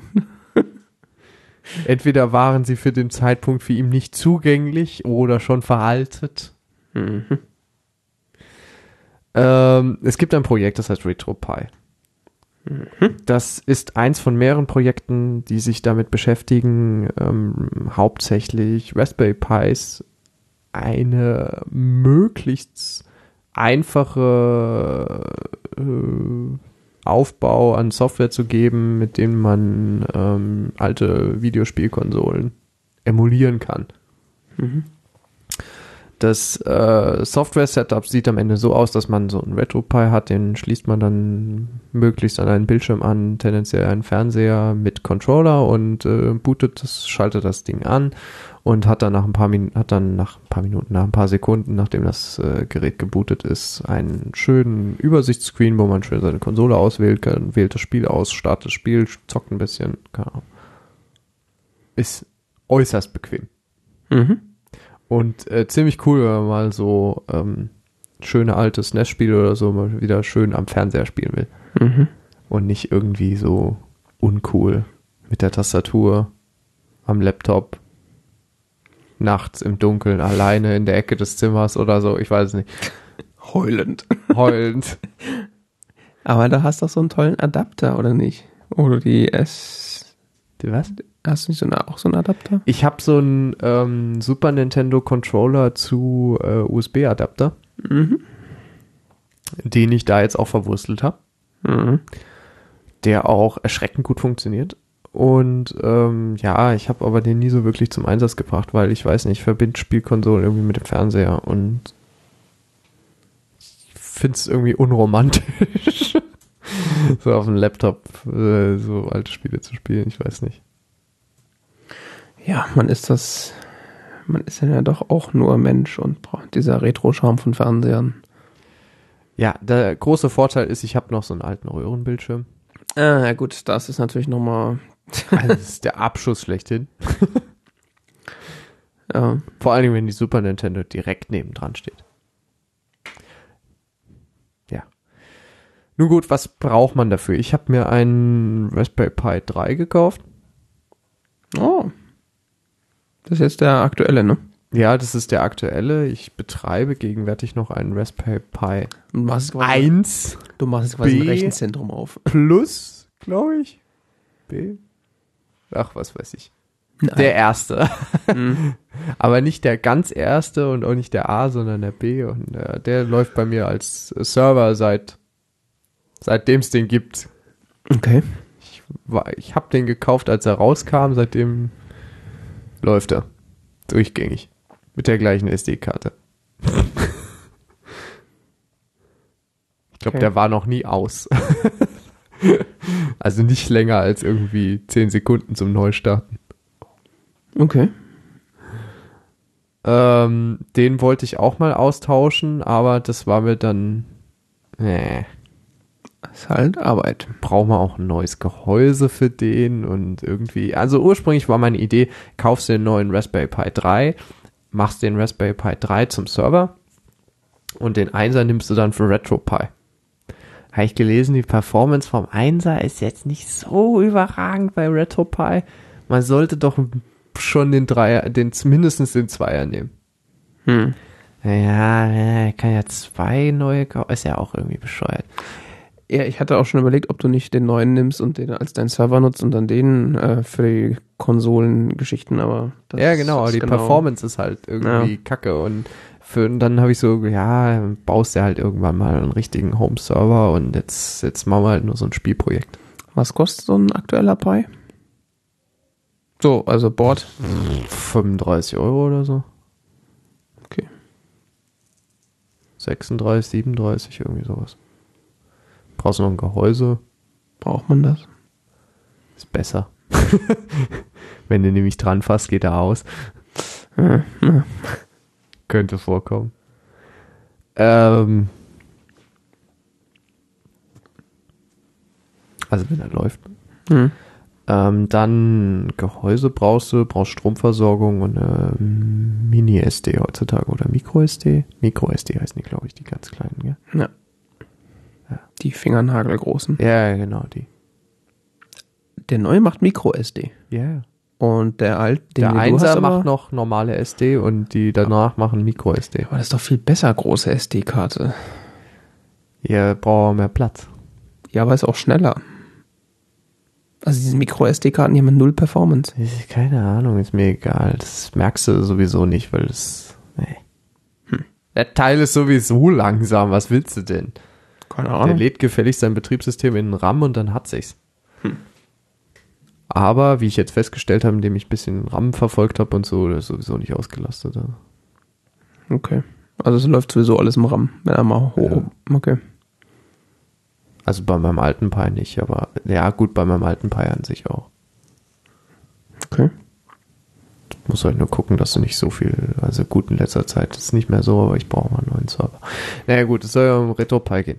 Ähm, Kurze Zwischenfrage, RetroPie ist äh, schon gleich ein Betriebssystem gebundelt mit den Dingern oder ist das ein, ein, ein äh, Programm, Das was du nachträglich installierst? Das ist ein, das kannst du beides machen. Du kannst entweder Raspbian aufsetzen und dir diese Pakete draufziehen, hm. die dir dann ein Bootscreen bringen und diese Software, die dieses, diese schöne Spielauswahl macht und die Emulatoren und so weiter. Das sind verschiedene Pakete, die da alle äh, mit, äh, die da in dieser Architektur mitspielen. Das ist diese äh, Überblicksoberfläche, die nennt sich Emulation Station. Äh, die, die tatsächliche, dann gibt es eine Schnittstelle zwischen Emulator und ähm, ähm, deinem Betriebssystem, die nennt sich RetroArch, Mhm. also Retro-Architecture quasi. Mhm. Ähm, und dann gibt es noch die eigentlichen Emulatoren. Teilweise lässt du auch äh, diese Zwischenschicht mit dem RetroArch weg, weil ähm, das macht's aber. Weil es, weil es dann mit Performance und sowas oder weil der Emulator nicht kompatibel ist oder weil der Emulator closed source ist oder was auch immer. Der, äh, das ist, das ist ein ziemlich interessantes Setup an sich. Das kannst du dir quasi auch so zusammenklicken. Du kannst ja auch einfach das Paket drüber ziehen über ein Raspbian. Mhm. Aber das Einfachste ist, du lädst dir das, das Image von denen, was dann ähm, Raspbian umfasst, inklusive der vorinstallierten Pakete. Okay. Und das hast du auch gemacht. Sozusagen. ja, das habe ich gemacht. Das habe ich gezogen, haben wir auf SD-Karte geschoben, hab's gebootet und es ging.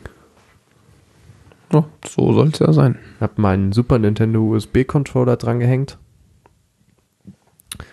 Ähm, ging. Noch kurz konfiguriert im Menü. Äh, dann äh, ist, ist dieses RetroPie Image ist so vorkonfiguriert, dass du, glaube ich, einen Samba-Share hast. Okay, um dann das Spiel hinzuschieben. Ja, Mhm. genau. Oder du kannst halt, wie ich es gerne mache, halt SSH aktivieren und äh, SFTP benutzen. Ja. Keine Ahnung, ich mag Samba nicht. Wer tut das schon? Ähm, genau. Das habe ich dann gemacht. Hab, ich habe da so eine Sammlung mit Super Nintendo Spielen. Wer nicht? Alle, die bisher erschienen sind. Wer nicht? Gibt es auch für andere Konsolen solche Sammlungen? Ja, man kauft die Module und dann äh, zieht man die über so ein Ding Ja, drüber. ja, ja, ich habe natürlich nur die Module, äh, die, die äh, ROMs von den Spielen, die ich auch besitze. Das ist ganz klar. Natürlich. Und ähm, ich habe hier sehr viele Spiele. Das ganze Zimmer ist voll. Ja. Ähm, insbesondere auch für die älteren Konsolen. Mhm. Ähm, ich habe auch ein paar Spiele von älteren Konsolen und ein paar PlayStation-Spiele dann draufgezogen Mhm. mit der Zeit. Aber dazu kommen wir gleich. Ich habe das Grundausstattung war auf jeden Fall erstmal Super Nintendo spielen und das hat wunderbar funktioniert mit dem Controller. Äh, das du ziehst quasi nur noch die ROMs in das passende Verzeichnis. Startest ist dieses Programm Emulation Station neu. Mhm. Der erkennt, dass da ROMs sind, macht dann, äh, stellt die im Menü da, dann kannst du noch so einen sogenannten Scraper laufen lassen. Der äh, nimmt die, ähm, nimmt den Dateinamen und gleicht das ab gegen die sogenannte GamesDB, Mhm. die so eine datenfreie Datenbank von Spielen ist, Mhm. zieht sich davon Metadaten und Bildchen. Dass es dann schick aussieht. Ja. Ja, hast du dann im Menü noch das, das Bild von dem Karton und so. Ja, ja, ja. Das ist echt toll. Das, was quasi der Plex Media Server oder Kodi für Videos macht, das. Genau. Mhm. Genau. Das hast du in dieser Software Emulation Station. Dann startest du ein Spiel. Wenn du ein Spiel startest, hast du, wie gesagt, beim Super Nintendo ist es ziemlich simpel, da, oder was heißt simpel, da ist es, da ist es der meiner Meinung nach beste Fall, da hast du nämlich dieses Retro Arch, was dann den, äh, was dann verschiedene Kerne haben kann. Emulationskerne. Mhm. Und als solcher lädt er dann den ähm, passenden Super Nintendo Emulator. Mhm. Ich weiß nicht, welcher das ist. SNES 9X oder sowas, ich weiß nicht. Da gibt's ja. gibt's mehrere. Äh, Einer von denen ist da auf jeden Fall der, perform äh, der tendenziell performanteste ist da in diesem Retro Arch hinterlegt. Ähm, das Schöne an Retro Arch ist, du kannst äh, eine Menge Optionen des Emulators anpassen über, über Menüs dann. Mhm. Das heißt, du kannst noch, du kannst in Retro Arch ist, ist die, läuft dann die ganze Zeit Mhm. und du kannst quasi die, kannst dann ähm, Optionen festlegen für Retro Arch allgemein, für diesen Emulator im Speziellen oder und so weiter. Du kannst unglaublich viel konfigurieren in diesem Mhm. Setup. Theoretisch kannst du auch, und das ist beim N64-Spielen äh, teilweise relevant, ähm, auch nochmal den Emulator selbst konfigurieren, indem du dann, keine Ahnung, äh, äh, Config-Dateien bearbeitest.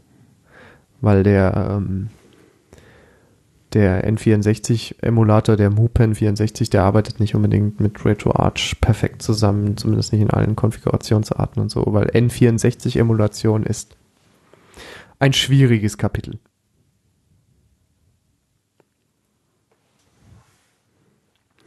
Ja, Emulation im Allgemeinen, ne? Das ist ja. Also, ich muss sagen, alles so bis zur Generation Super Nintendo ist großartig zu emulieren.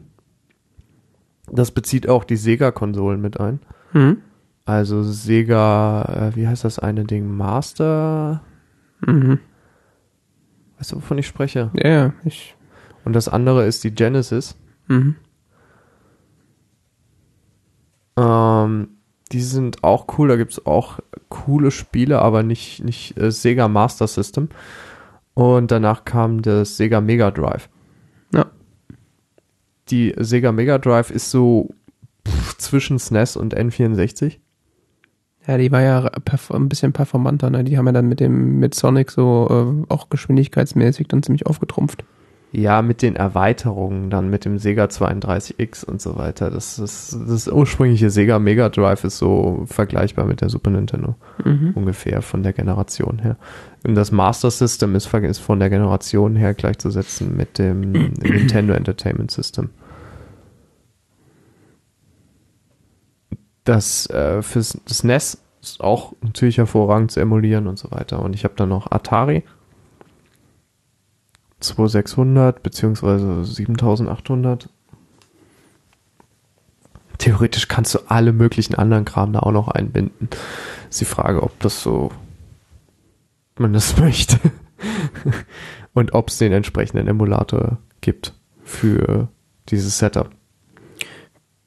Was ist denn da so an den neueren Emulatoren dann noch enthalten? Geht das dann hoch bis zur PlayStation 2, 3 oder so? Oder? Ja, theoretisch das ist dann der Bereich, wo ich mich dann mit beschäftigt habe, weil ich hatte ursprünglich nur so einen simplen Super Nintendo Controller und wenn du nach oben gehst, brauchst du eben Analogsticks. Mehr Knöpfe und ja. hm. Mehr Knöpfe. Ja. du brauchst mehr Knöpfe. Ist halt so. Wenn du bei den alten Konsolen mit den Knöpfen, die du am Super Nintendo Controller hast, äh, zurechtkommst und das ist ein großartiger Controller dafür. Ist eh meines Erachtens der beste Controller überhaupt. Ja, es gibt einen Nachbau davon, von Buffalo Systems oder so heißen die. Da wird sogar gesagt, äh, der ist mit USB, gell? Mhm. Äh, das sieht aber ganz genauso aus. Da wird sogar gesagt, der ist vielleicht sogar noch besser. Vielleicht. Er ist mindestens genauso gut, aber vielleicht ist er noch besser. Von der Verarbeitung her oder was? Ja. Okay. Ja, ich hatte ja. Aber tendenziell so alle so, die über so Retro-Spiele sprechen auf YouTube und so sagen, ja, Super Nintendo Controller, an den kommt nichts ran. Der ist, der ist perfekt. das ist, Ja, ich hatte ja vor ein paar Jahren mal so eine, so eine Phase, wo ich dann äh, meinen Super Nintendo wieder ausgegraben habe und dann so alte Spiele nochmal gespielt habe. Und da hab, ich hab, hatte immer nur einen Original-Controller und einen Nachbau-Controller. Und dann ist mir beim Spielen der Nachbau-Controller so beim Street Fighter-Spielen mittendrin so, ist der eine Schulterbutton so knack. Ging, Mhm. ging nicht mehr. ja. Und dann habe ich mir äh, auf Ebay, nee, auf Amazon so gebraucht noch einen zweiten Super Nintendo Controller, ein Original bestellt. Ja. Weil äh, die sind einfach unzerstörbar, die Dinger. Was, die, was der schon ausgehalten musste, ist unfassbar. Also der den, den ersten, den ich habe, den habe hab ich ja seit Tag eins. ich weiß, was damit alles passiert ist. Dass, dass das Ding noch überhaupt eins ist, ist ein Wunder. Das ist wie mit Nokia-Telefonen früher.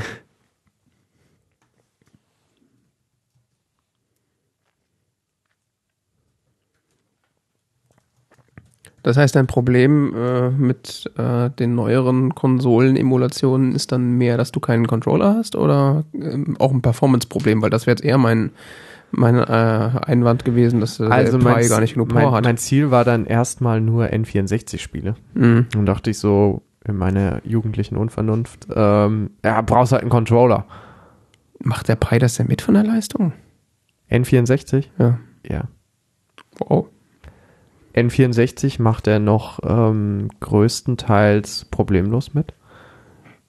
Allerdings ist die N64-Emulation, wie gesagt, problematisch. Ich habe mir einen Controller geklickt für 15 Euro, CSL, sonst was. Keine Ahnung, so ein Nachbau von so einem PlayStation-Controller.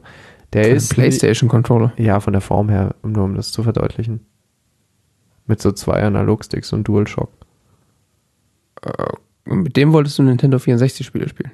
Ja, Okay. das Äh, geht auch. Ja, ja, nur das ist von der Bedienung her nicht das Problem. Das Ja. Problem war eher, dass der Controller einerseits, der hat zwei, Mo der Controller, also Controller sind so ein Kapitel für sich. You don't say. Und insbesondere dann Controller in Bezug auf RetroPie sind so ein Kapitel für sich. Hm. Du willst etwas, was funktioniert. Oh. Und ich musste schon ganz schön ähm, mit diesem Teil dann rum experimentieren. Also die, da, um die Analogsticks zum Laufen zu bekommen, letztendlich dann auch äh, Dinge verstehen über RetroArch und damit konnte ich tatsächlich das dann in Bewegung bringen. Äh, weil RetroArch das unterstützt hat, aber diese GUI, die es da noch zu gibt, dieses Emulation Station, die hat das nicht korrekt verarbeitet, was der Controller da ausgegeben hat und RetroArch hat es korrekt verstanden, mit dem funktioniert, das funktioniert auch im Spiel und so weiter, aber es war ein bisschen gehasselt. Hm. Du musstest halt dann einmal im Spiel den Controller konfigurieren in diesem RetroArch-Menü und ähm, konntest dann den Controller korrekt benutzen. Das Problem ist, der Controller hat zwei verschiedene Übertragungsmodi. Das eine ist äh, X-Input und das andere ist Direct-Input oder sowas. Okay. Das eine ist so von Microsoft, also beide von Microsoft Systeme entwickelt. Das Mhm. eine ist so, da sagt er dem System quasi, hey, ich bin Xbox Controller. Und dem anderen sagt er so, hey, ich bin hier Game Controller, schlag mich tot. Mhm. Und ähm, bei diesem zweiten Modus, der funktioniert nicht korrekt. Da habe ich auch im Internet gelesen, ja, das ist halt so ein Modus für Game Controller, der so, ja, ist schon ein bisschen älter und naja, ist so, äh, will man an sich nicht. Dieser Xbox-Modus, der ist ziemlich zuverlässig. Mhm. Und äh, das Problem ist, der Controller stellt sich halt immer wieder selbst zurück. Das heißt, immer wenn er neu gebootet ist, musst du über so eine Tastenkombination wieder umschalten. Also, äh, Ja, das Ist noch nicht so das Wahre. Es gibt auch so andere, die du kaufen kannst mit so einem Schalterchen und so weiter. Oder, oder du kaufst ja gleich einen Xbox-Controller, der offensichtlich einer der besten unterstützten ist und auch einer der anscheinend besten von der Qualität her mit so Analogsticks und so weiter. Ja, da habe ich schon viel Gutes drüber gehört. Also Xbox 360 oder was weiß ich nie was. Mhm. was. Ähm, da habe ich rumprobiert. Dann hatte ich irgendwann diesen Controller. Da dachte ich so, ey, jetzt, jetzt, jetzt geht's los mit N64. Hm. Ja. N64-Emulation geht häufig.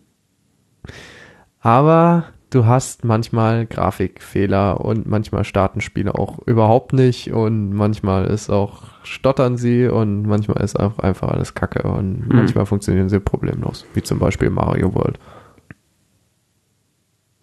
Mario World. 64 oder wie das heißt, Mario Also 64. das, das Spiel. das N64 Mario. Hm. Genauso wie das N64 Mario Kart funktioniert Ja. auch.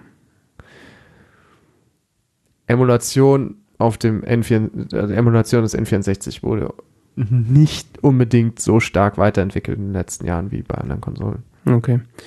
Ja, das kann äh, schon sein. Was allerdings hervorragend funktioniert, ist die PlayStation 1. Okay. Interessant. Ja, damit hatte ich nicht gerechnet. Ich dachte so, ey, die PlayStation 1, die braucht doch, ist doch, die war damals so quasi so, so der Abschuss im Vergleich zur N64, gell? Der N64 war so, ja, der macht schon so ein bisschen 3D und PlayStation 1, die war richtig gerast dann, ja. Ja, war das so? Ja, die war schon noch ein bisschen leistungsfähiger. Okay, ich hatte irgendwie das so im Kopf, dass es so ungefähr gleich ist. Ja, die sind ungefähr eine Generation, aber die PlayStation ist schon noch, kann Ja. noch ein bisschen mehr. Okay. Und, ähm, Ja, doch, stimmt. Jetzt, wo du es sagst, da gab es schon so ein paar Rennspiele für, die sahen schon echt gut aus damals. für die damalige Zeit, Ja. ja, ich habe es jetzt mal gespielt, das ist schon Ja, ganz schön Pixelmatsch. Ja, gut, ey. Wir glotzen auf Retina-Displays und also Ja, gucken, ja, ja. Ich, ich, aber es, es hat schon, es ist schon echt krass, was das, das, das ist cool, das macht richtig Spaß. Also Playstation-Spiele kannst du spielen. Mhm. Das war zwar ein bisschen gefrickelt, dass du Playstation zum Laufen bekommst, weil du brauchst da so eine ROM-Datei für das BIOS von der Playstation und so und Oh Gott. kriegst aber, ist, es ist jetzt nicht das, ist jetzt nicht das Problem. Hm. Kommst du relativ leicht dran. Okay. Und ähm, dann brauchst du eben die Playstation-Spiele. Ja. Das macht einen Heidenspaß, Playstation. Ich hatte mal irgendwie auf dem, auf dem Mac, glaube ich, Und, äh, so einen alten ähm, N64-Emulator installiert, der war auch kacke. Also Ja, das ist ein grundsätzliches Problem mit N64-Emulation. nur da wusste ich nicht, ob es vielleicht, ob der Mac einfach so schwach ist.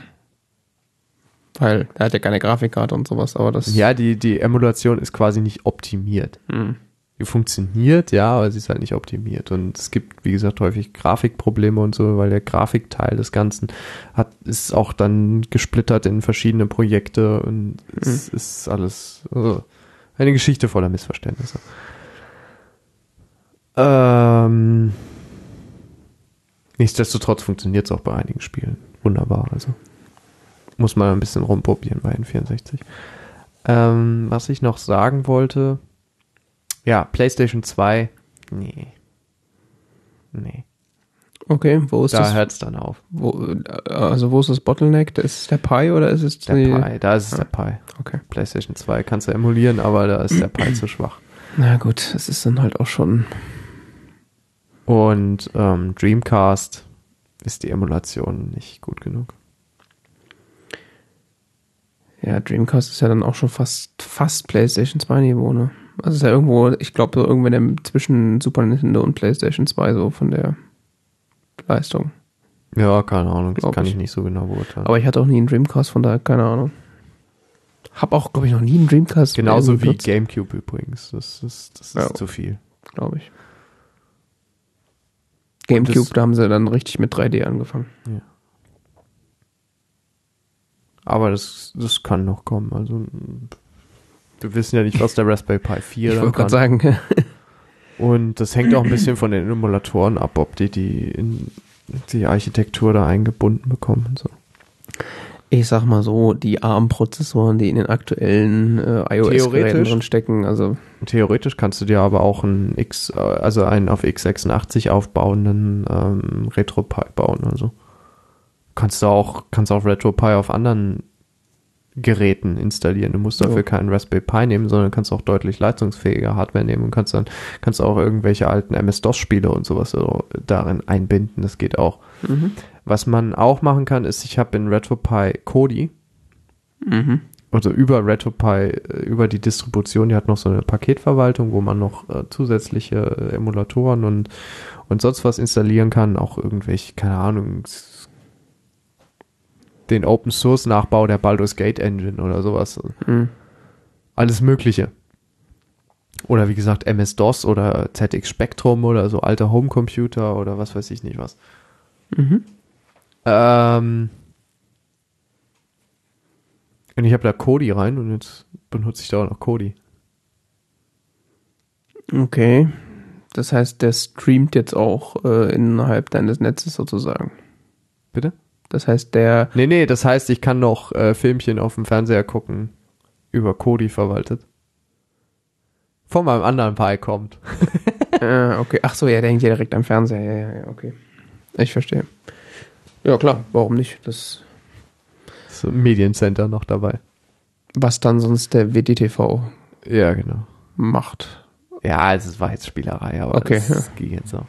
Gut, ich weiß, ich habe ja nie einen WDTV gehabt. Das, der, der macht, macht er auch so Aufhübschung und schön. Nee, nee. Also kann der, der kann theoretisch auch Metadaten aus den Dateien lesen. Du kannst da Ja. auch noch in den entsprechenden Ordnern Dateien ablegen, die Metadaten weitergeben und so. Das, da kannst du schon, wenn du da noch eine Festplatte am WDTV dranhängen hast, da kannst du schon noch so Spielchen machen. Das habe ich aber nie gemacht. Ja gut, und ich habe zwar auch Kodi noch nie außer so drei Sekunden zum Spaß benutzt, aber da- das funktioniert dann mehr oder weniger automatisch mit dem. Kodi mache ich mehr oder minder das gleiche, was ich mit dem WDTV mache. Ich greife halt einfach aufs Netzwerk-Share zu. Aber du kannst mit Kodi auch äh, Datei, kannst auch Ordner dann scannen und äh, aber da habe ich noch andere Späßchen vor, deshalb Hm. ich muss da mal einen Server bauen. Tja. Oh, das ist so, das mache ich irgendwann im Laufe des Jahres. Macht Kodi eigentlich auch so äh, On-the-Fly-Konvertierung für Formatprobleme? Weiß ich nicht. Äh, braucht er ja gar nicht. Der, ja, der spielt ja einfach alles ab, ne? Ja. Ja. Ich steck da noch so mental in der Apple-Welt drin. Mit Apple TVs, die nur H264 und äh, MPEG 4 spielen. ja, ja. Hm. Traurige Welt. Hm. Mit der richtigen Software gibt da auch äh, für Apple TV bzw. iOS dann so Sachen, die das dann. Das meiste, was ich schaue, ist H264. Ja, es ist eigentlich mittlerweile alles H264 das Problem. Es ist dann halt irgendwelchen Matroska-Containern versteckt, mit denen der Apple TV dann halt nichts der anfangen kann kein MKV. Ja. ja, der kann eigentlich gar, kein, gar keine Dateien. Der ist ja nur. Oh, Container kann man schnell ändern. Ja. Wups, das Video rüber. Also was ich aktuell benutze, ist Infuse. Das ist so eine App, die on the fly dann im Zweifelsfall. nervig, ja. Ja, wobei, also auf den neueren Apple TVs gibt es das dann auch als App zum direkt für den Apple TV. Dann kannst du da auf deinem Netzwerk-Share einfach zugreifen mit Infuse und dann fertig. Das, Mhm. wenn man einen neuen Apple TV hat. Ich habe da halt den alten. Aber Airplay von irgendeinem iOS-Gerät und fertig.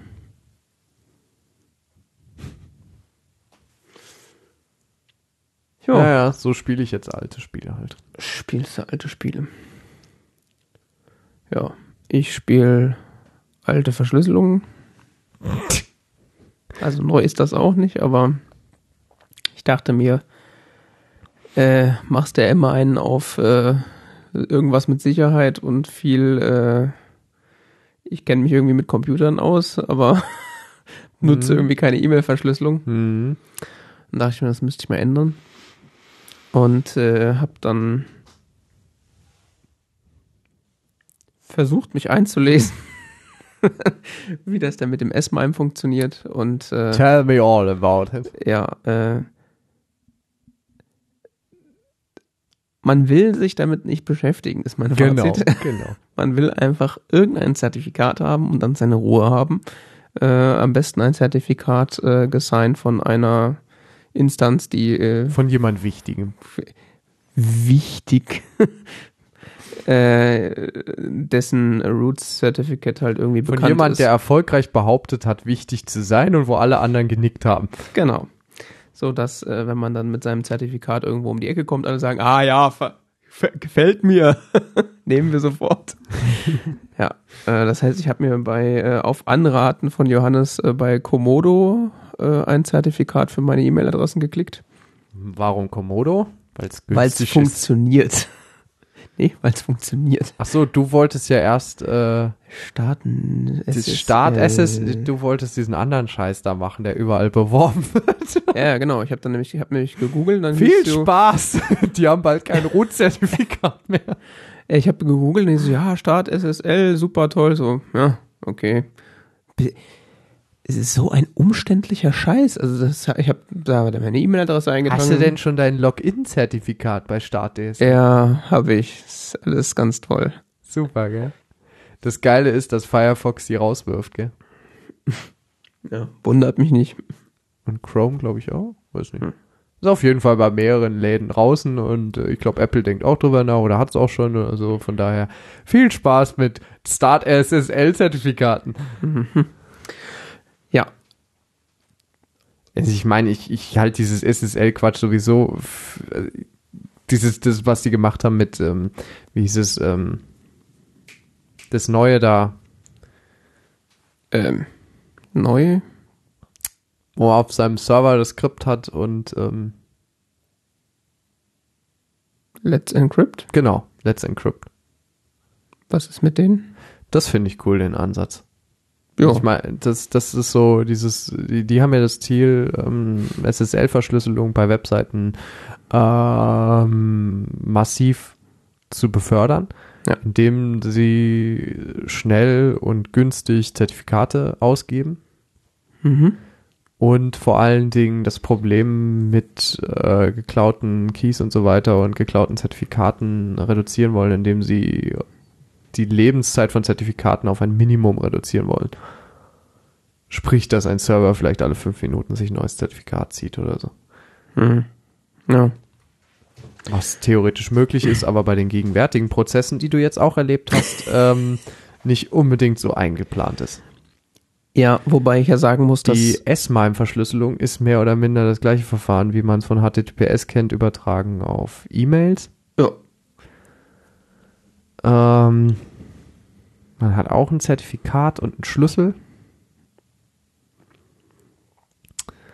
und gibt seinem Gegenüber den, das, das Zertifikat, mit dem verschlüsselt er den Text und man selber kann das dann mit dem eigenen Schlüssel wieder entschlüsseln. Ja. Ähm, das, das Bekommen des Zertifikats ist, wenn man dann die, richt- die zur richtigen äh, Institution geht, auch relativ einfach. Also das ist bei Komodo wie so zwei, drei Klicks gewesen. Dann hatte ich für meine E-Mail-Adresse ein Zertifikat. Wobei das nicht hundertprozentig korrekt ist, wie die das machen. Also was angeblich verlässt ist, wird's ja in Safari gemacht, gell? dass sie äh, den, den Private Key generieren. Mhm. Das sind immer zwei Teile. Du hast deinen, du hast deinen Public Key und privaten Private Key, Schlüssel und ja. deinen öffentlichen Schlüssel. Ja. Und ähm, dein privater Schlüssel sollte theoretisch deinen eigenen Rechner niemals verlassen. Im Idealfall, ja. Im Idealfall, ja, genau. Das heißt, du müsstest theoretisch deinen Private Key auf deinem, ähm, also, oder normalerweise ist der Ablauf so, dass du deinen privaten Schlüssel auf dem Rechner erzeugst, ja. Mhm. Dann erzeugst du mit diesem privaten Schlüssel einen Certificate Signing Request, einen sogenannten CSR. Mhm. Ja, mit diesem CSR gehst du dann zu deinem Certificate Signing Authority, In dem Fall Komodo. genau. Die signen das und geben dir das passende Zertifikat dazu. Mit dem Public Key drin sozusagen. Die geben dir quasi deinen Public Key. Ja. Auf Basis deines Certificate Signing Requests. Mhm. Super, gell? Ja, das klingt jetzt aber erstmal, Das ist das Verfahren. Das ist auch das Verfahren bei Let's Encrypt. ja. Ja, das ist kompliziert, aber das ist ja relativ, also man muss da, Ja, nun bei Ja. diesen E-Mail-Verschlüsselungen von Komodo ist es so, dass du auf einer Webseite gehst, gibst deine Daten ein und dann passiert Magic und plötzlich hast du ein Zertifikat. und man weiß nicht, ob der Private Key wirklich auf dem eigenen Rechner erzeugt wurde. Erzeugt wurde wahrscheinlich schon im Browser. Wahrscheinlich schon. Die Frage ist, ob er, ob er, ob er den Browser, ob er das, den lokalen Rechner verlassen hat oder nicht. Das ist nicht hundertprozentig durchsichtig. Soweit mir bekannt ist, ist das möglich, dass man Safari dazu bringt, einen Key zu erzeugen Hm. und äh, dieses, dieses Signing Request Ding, sie Prozedere mit einer Webseite abzuwickeln. Mhm. So, Es bleibt ein bisschen, hm. gehen wir mal davon aus, dass das alles mit rechten Dingen zugeht und dass alles so in Ordnung ist. Hat Glauben wir mal an das Gute in der Welt. Genau. Auf jeden Fall hat man dann ein Zertifikat und äh, ich kann jetzt nur noch erklären, wie das für die äh, Apple-Nutzer sozusagen funktioniert, weil man will das dann ja auch auf diversen Geräten verwenden. Ähm, wird bei anderen Betriebssystemen wahrscheinlich irgendwie ähnlich gehen. Zweifelsfall vielleicht sogar einfacher, wer weiß. Ähm, weil man hat natürlich dann das, den, das Problem, dass man äh, mehrere Geräte hat und äh, wenn man von mehreren Geräten verschlüsselte E-Mail schicken will, muss natürlich auch überall entsprechendes Zertifikat beziehungsweise auch der Private Key existent sein. Ja, auf dem Mac ist es ziemlich simpel. Auf dem Mac hat man Ja. das Zertifikat und seinen Private Key nach diesem Prozedere bei Komodo plötzlich in seiner sogenannten Schlüsselbundverwaltung auf Englisch Keychain. Ja. Äh, dort liegt es im persönlichen Benutzeraccount und wird von Apple Mail automatisch eingesetzt, beziehungsweise man kann dann in Apple Mail äh, E-Mails ab dem Zeitpunkt, sofern man mit der E-Mail-Adresse was abschickt, die man bei Komodo angegeben hat, äh, E-Mails signieren und verschlüsseln. Genau, ich glaube, man muss Apple Mail noch einmal neu starten, dass er das Zertifik auf das Zertifikat auch zugreift. Genau. Ähm, ansonsten ist das dann schon alles äh, gelaufen. Blöd ist halt, wenn man mehrere E-Mail-Adressen hat, da muss man nämlich Ja. mehrere Zertifikate sich bei Genau, Komodo und holen. Ja. wenn man nicht die E-Mail-Adresse bei Komodo angibt, mit der man dann später E-Mails verschicken will, weil das Tja. heißt dann, dass äh, Dass das nicht geht. Das geht schon, das sagt dann aber der Empfänger, äh, du, äh, das sieht hier nicht gut aus. Ja, aber das ist ja eigentlich so, was man ja genau nicht will, ist, dass es beim Empfänger irgendwie fishy aussieht. Und Ich beim Empfänger, der Empfänger kann es auch unter Umständen dann nicht, zumindest nicht automatisch entschlüsseln, weil er nicht E-Mail-Adresse und öffentliches zusammen, also weil er, er kriegt es nicht zusammen. Ja. Dann hat man natürlich noch das Problem, dass man das Ganze natürlich auch auf seinem Telefon haben möchte, weil was nützt es einem, wenn man von seinem Mac verschlüsselte E-Mail schreiben kann, aber nicht von seinem iPhone? Beziehungsweise man muss die auch entschlüsseln können. Das hast du hingekriegt. Das habe ich hingekriegt. Das ist Du hast sogar. deinen Private Key auf dein Telefon gekriegt. Äh, das ist sogar, wenn man einfach mal das tut, was in den Anleitungen steht, ist das sogar sehr einfach. Man kann natürlich. Knowledge, ba Knowledge Base Artikel von, von, von Apple oder was? Äh, gute Frage, wo das war. War das bei, ich weiß es nicht mehr, ob es bei Apple war oder ob es einfach auf einer äh, Ich erkläre blablabla Webseite war. Ähm, man kann natürlich einfach versuchen, das Zertifikat einfach per AirDrop auf sein iPhone zu schicken. Das geht auch. Passiert aber nichts. Beziehungsweise hast dann halt dieses Zertifikat auf deinem iPhone, aber ähm, das ist dann anscheinend im falschen Format. Was du eigentlich machen musst, Ja, Zertifikatsaustauschformate. Viel Spaß in der Hölle. Nee, ist relativ einfach von, also wenn du ein Mac hast und ein iPhone, ist das ja einfach, du gehst einfach auf das Zertifikat in der Schlüsselbundsverwaltung, sagst Export, wählst ein Passwort für die exportierte Datei, um das, also die wird dann nochmal verschlüsselt sozusagen und dann äh, kannst du das äh, airdroppen oder E-Mail oder sonst irgendwie und dann öffnest du die Datei auf deinem iPhone Ja. und äh, dann gibst du das Passwort ein, was du vorher gewählt hast und dann schmeißt du das automatisch in die äh, Schlüs Schlüsselbundverwaltung auf dem iPhone, was es ja nicht gibt, aber liegt, liegt dann halt irgendwo in ist ja ein Einstellungen. Schlüsselbund. ähm. Ja, ein hat der, Schlüsselbund, genauso wie auf Mac. genau, genau. Und Du kannst das war's. ihn nur nicht verwalten. Genau. Ja, und das war's dann. Dann geht das. Ah ja. Ist eigentlich relativ einfach. Man muss nur wissen, dass man halt dieses, diesen Austausch über den Export macht und nicht einfach das Zertifikat nimmt und irgendwo hinspielt. Ja, und dann äh, klappt das auch. Das Einzige, was du dann noch machen musst, ist in den Mail-Einstellungen sagen, dass du gerne S-MIME verwenden möchtest. Weil das halt standardmäßig aus ist. Und dann klappt das sowohl mit dem Empfangen und als auch mit dem Signieren und Verschlüsseln und so weiter. Und seitdem äh, verschicke ich immer schön brav signierte E-Mails an alle Leute, die wahrscheinlich denken, ich bin bekloppt. Aber immerhin könnten Äh, sie ja. jetzt, wenn sie wollten, mir verschlüsselt antworten. Dann habe ich mir noch Oh. mal zum Spaß die GPG-Tools äh, angeguckt, weil man dachte, hey, jetzt hast du S-MIME. Warte mal, bevor du zu, zu OpenPTP kommst, ähm, S-MIME funktioniert auch übrigens in Thunderbird. Ja, da gehe ich schwer von aus, oder? Ja, aber Thunderbird hat äh, analog zu Firefox äh, seine eigene Zertifikatsverwaltung. Das heißt, das ist unabhängig vom Mac Keychain. Mhm. Äh, sei es auf Mac, sei es auf Linux, sei es auf Windows, denke ich mal, dass es dann identisch ist. Wahrscheinlich. Ähm, man kann Schlüssel und äh, Schlüssel und Zertifikat in ähm, in Thunderbird in den entsprechenden Einstellungen importieren Ja. und dann auch erstmal verschlüsselte E-Mails verschicken über Thunderbird. Ich hab's gemacht, es geht auch, ich hab den ich hatte dort ich hatte den Schlüssel nur in, in der Mac Keychain vorliegen, habe den exportiert und habe den dort importiert. Und man muss nur gucken, dass das ein Format ist, was beide Parteien verstehen, aber das existiert auf jeden Fall, Mhm. es geht. Das ist ein bisschen, warum greifen die einfach auf die Keychain zu? Äh, die haben sowohl Firefox als auch Thunderbird hat die komplett eigene Zertifikatsverwaltung.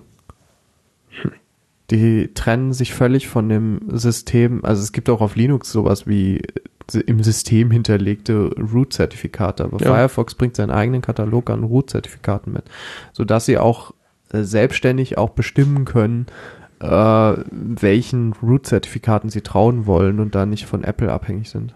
Das heißt, es kann sein, dass eine Webseite SSL-Verschlüsselung hat, wenn du sie mit Safari aufrufst und wenn du mit Firefox aufrufst, hat sie es nicht, weil sie das entsprechende Ja. Root-Zertifikat nicht mitbringt. Gut, das verstehe ich natürlich. Auf der anderen Seite könnten sie natürlich da auch zweigleisig fahren. Also gerade was jetzt die Zertifikate für die E-Mails angeht, könnten sie ja auch optional einfach dann drauf zugreifen. Also Vielleicht ist ihnen das zu aufwendig mit den APIs und so, was weiß Ja. ich. Ja gut, ist halt auch nur ein, nur ein Open Source Tool. Ich meine, die haben natürlich wahrscheinlich auch irgendwie begrenzte Ressourcen, was sowas angeht.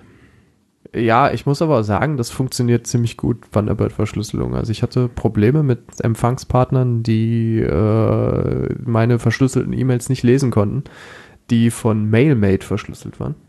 Mhm. Ich benutze ja auf dem Mac als, als E-Mail-Client MailMate. Und ähm, pff, MailMate greift an sich auch auf die Keychain vom, vom Mac zu. Hat aber irgendwie nie so korrekt funktioniert. Dann habe ich den ganzen Spaß mit dem gleichen Zertifikat und so weiter, äh, gleichen Schlüssel über äh, Thunderbird gemacht und da funktioniert das dann zu meinem Erstaunen. Okay, hast du es mit Apple Mail mal probiert? Das ist faszinierend. Okay. Nee, keine Ahnung. Ich hatte keine Lust auf Apple Mail. Tja. Ja, dann hatte ich, Ich, noch. ich, ich, äh, da, Entschuldige, ich ja. dachte damals dann Thunderbird, naja, das ist Open Source, das wird sich wohl an Standards halten. Das, das war so, ich will jetzt nicht noch dreimal hier hin und her und so. Ach, funktioniert's denn jetzt? Nee, immer noch nicht. Dann dachte ich so, ja, bei anderen hat, ich habe gehört, mit Thunderbird soll es problematisch, soll es problemlos gehen und ne, nimmst halt nach Thunderbird. aber MailMate benutzt du jetzt noch, oder? Ja, ja, ja. Ich nur ab und zu bei bestimmten Empfangspartnern bei S-MIME-Verschlüsselungen benutze ich Ma- Hm. Äh. Ja, das mit den mehreren Mail-Clients. Wenn äh, wir jetzt zu PGP-Mail kommen, Ah, ja. Das zum Beispiel funktioniert von Haus aus mit MailMate. Da braucht man diese PGP-Tools, die es auf dem Mac gibt, nicht. Mhm. Also die braucht man schon, um das entsprechende Backend zu haben, aber du brauchst diesen, diesen, diesen Hack in, in Mailmich. Ja. ja, das ist ja auch echt äh, ein Krampf. Also wenn man halt äh, PGP, also ich habe es jetzt noch nie, noch gar nicht angefasst, äh, aber wenn man halt PGP benutzt, also die andere Geschmacksrichtung von Verschlüsselung äh, für E-Mail sozusagen. Ich muss sagen, ich benutze beide Verschlüsselungsarten von E-Mails im beruflichen Kontext und Mhm. ich benutze lieber PGP. Ja, ist, äh, ist wahrscheinlich auch einfacher. Äh, ich finde es halt nur, äh, ist halt als, als Nutzer so, gerade wenn man jetzt auf, auf, Mail, auf Apple Mail hängt, äh, so ein bisschen problematisch, weil es wird halt von Haus nicht unterstützt. Und wie du schon gesagt hast, dieser Hack, äh, der da gemacht wird, um da halt so eine nicht existente Plugin-Struktur sozusagen zu benutzen, äh, ist, halt schwierig. Es ist eine Krankheit mit Apple Mail. Also, weil, oder auch mit anderen Mail-Programmen. Äh, mit Apple Mail gibt es die, es gibt für, oder es gibt überhaupt für den Mac dieses, dieses Toolset da, PGP Mail. Heißt das, glaube ich? Oder, oder PGP Tools oder sowas? GPG-Tools heißt das meistens. GPG? Entschuldigung, GPG. ich. Ja, also auf gpgtools.org. Genau, GPG ist nur eine Implementation von, von PGP. Ja. Genau. Ich, ich drehe es immer um. Pretty Good Privacy ist das Original und Pretty Good Privacy, ist das Privacy Prinzip ist oder das- die Idee oder was auch Genau. immer und das, das, die Implementierung davon ist GPG und die GPG Tools ist so ein Toolset für, für macOS, bringt mit eine eigene Keychain, bringt mit äh, Zertifikatsverwaltungsgedöns-Software und bringt mit ein, äh, bringt mit dieses äh, Backend, Mhm. GPG Tools eben, also äh, das, äh, das Kommandozeilentool GPG, Mhm. mit dem du Dinge verschlüsseln kannst, auch Dateien zum Beispiel. Sure. Habe ich auch schon gemacht. Aus Jux. Ja. ähm, beziehungsweise bringt mit diesen Hack eben ein, ein Plugin für Apple Mail. Ja. Das sich tief in Apple Mail reingräbt, das ja gewisse Plugin-Kompatibilität mitbringt, Angeblich. Angeblich, allerdings nicht in dem Maße, wie äh, GPG Mail das gerne in Einsatz bringen möchte. Mhm. Und ähm, ist deshalb auch mit macOS Sierra noch nicht völlig kompatibel. Ja, das ist dann eigentlich das Hauptproblem, warum ich dann aufgehört habe, das erstmal weiter zu verfolgen, weil ich will jetzt so ad hoc jetzt erstmal nicht meinen Mail-Client wechseln, weil da sind halt meine Postfächer drin und so, was, äh, ich nutze das seit Jahren, was ist doch jetzt scheiße. Und äh, es ist jetzt Februar, Sierra ist seit Oktober raus. Hä? Ja, es ist ein kleines Team und ich, ehrlich gesagt, ich benutze Mailmate und im Mailmate hast du eben, sobald du diese GPG-Tools installiert hast, kannst du E-Mails verschlüsseln über äh, GPG, weil der benutzt dann einfach dieses Kommandozeilen-Tool im Hintergrund. Ja, ich verstehe auf der anderen Seite auch nicht, warum äh, Das ist übrigens das gleiche, was das Apple Mail Plugin tut, aber ja, ich, das könnte so einfach sein. das ist das Problem, dass Apple Mail eben äh, sich in welcher Art auch immer verändert und das nicht vorgesehen ist, das Ja. GPG-Einbindung. Ja, das Problem ist halt, nach jedem Software-Update äh, kann es halt sein, dass dann die, ne, deine GPG-Tools nicht mehr funktionieren. Das Schöne an, an, an GPG ist oder an Pretty Good Privacy ist, dass man ähm, den Key und den, äh, den das Zertifikat selber erzeugt. Ja. Und ähm, der Trust mehr oder minder dadurch entsteht, dass äh, ein sogenanntes Web of Trust gebildet wird. Sprich, man kann theoretisch sich gegenseitig bestätigen, dass derjenige derjenige ist. Hm. Das wird bei so Key-Signing-Partys oder sonst was gemacht. Und das kannst du dann auch in deiner Keychain, kannst du das abrufen, kannst dann sehen, wie häufig das entsprechende Zertifikat, was du da äh, von jemand anderen hast, schon äh, von irgendwem gesigned wurde und so. Hm. Das ist echt cool. Also ist, an sich ist es eine ganz interessante Technologie. Sie ist nur teilweise ziemlich kompliziert, wenn man dann anfängt, sich, wenn man sich seinen Key dann generiert und so, welche Schlüssellänge brauche ich jetzt mit welchem Verfahren und äh, es passieren hier Dinge, weil je nachdem kann das massiv beeinflussen, wie sicher das dann ist. Ja, und was halt auch noch so ein Problem ist, äh, gerade als Besitzer eines Apple-Telefons, Du kannst es nicht entschlüsseln, ja. du kannst dann äh, weder mit den. Ja. hauseigenen Mitteln verschlüsselte Mails lesen, noch Mails verschlüsseln mit äh, PGP, weil dieses, weil das einfach unveränderbar ist, das Mailprogramm auf dem iPhone. Das gibt dann natürlich diverse Mail-Clients, die dann sowas unterstützen, aber dann haben wir erstens wieder das Problem, wir haben einen zweiten Mail-Client, den man da benutzen muss dafür. Und das ist eigentlich genau das, was man nicht will, aber ja. Ich weiß gar nicht, wie, das ist dann bestimmt auf Android alles viel besser. Da macht dann Da ist die Welt voller Regenbogen. ähm, was? Ja, ich, Und Goldtöpfe. Ich, ich, ehrlich gesagt, ich habe keine Ahnung. Ich benutze die, ich habe die entsprechenden E-Mails nicht auf meinem iPhone.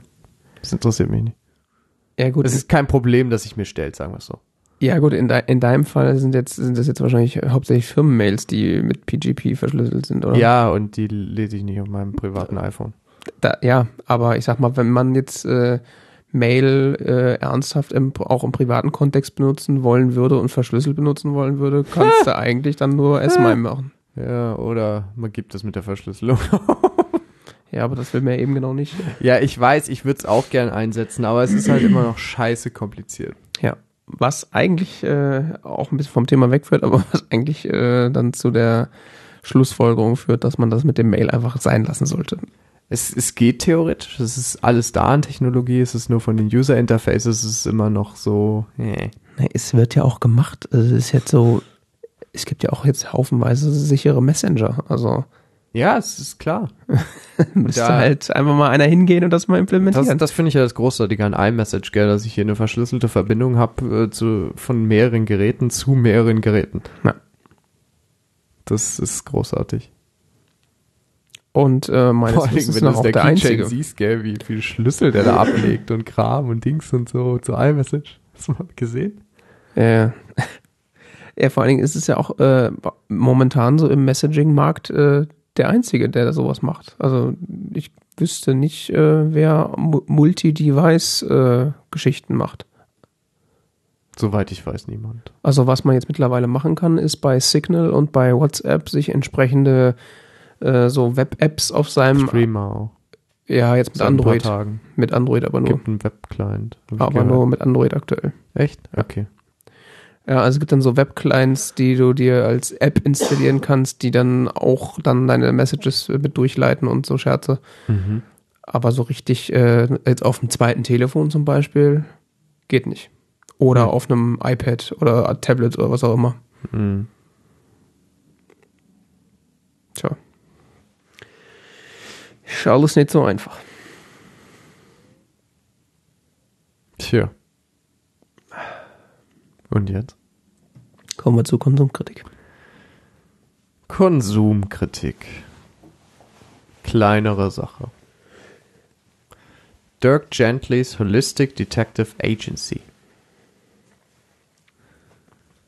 Gibt's auf Netflix, ist eine Netflix-Eigenproduktion. Mhm. Basiert, äh, Quatsch. Ist eine BBC America Science Fiction Detective Series. Sind die wahrscheinlich äh, auf Netflix in Deutschland verfügbar. Ja.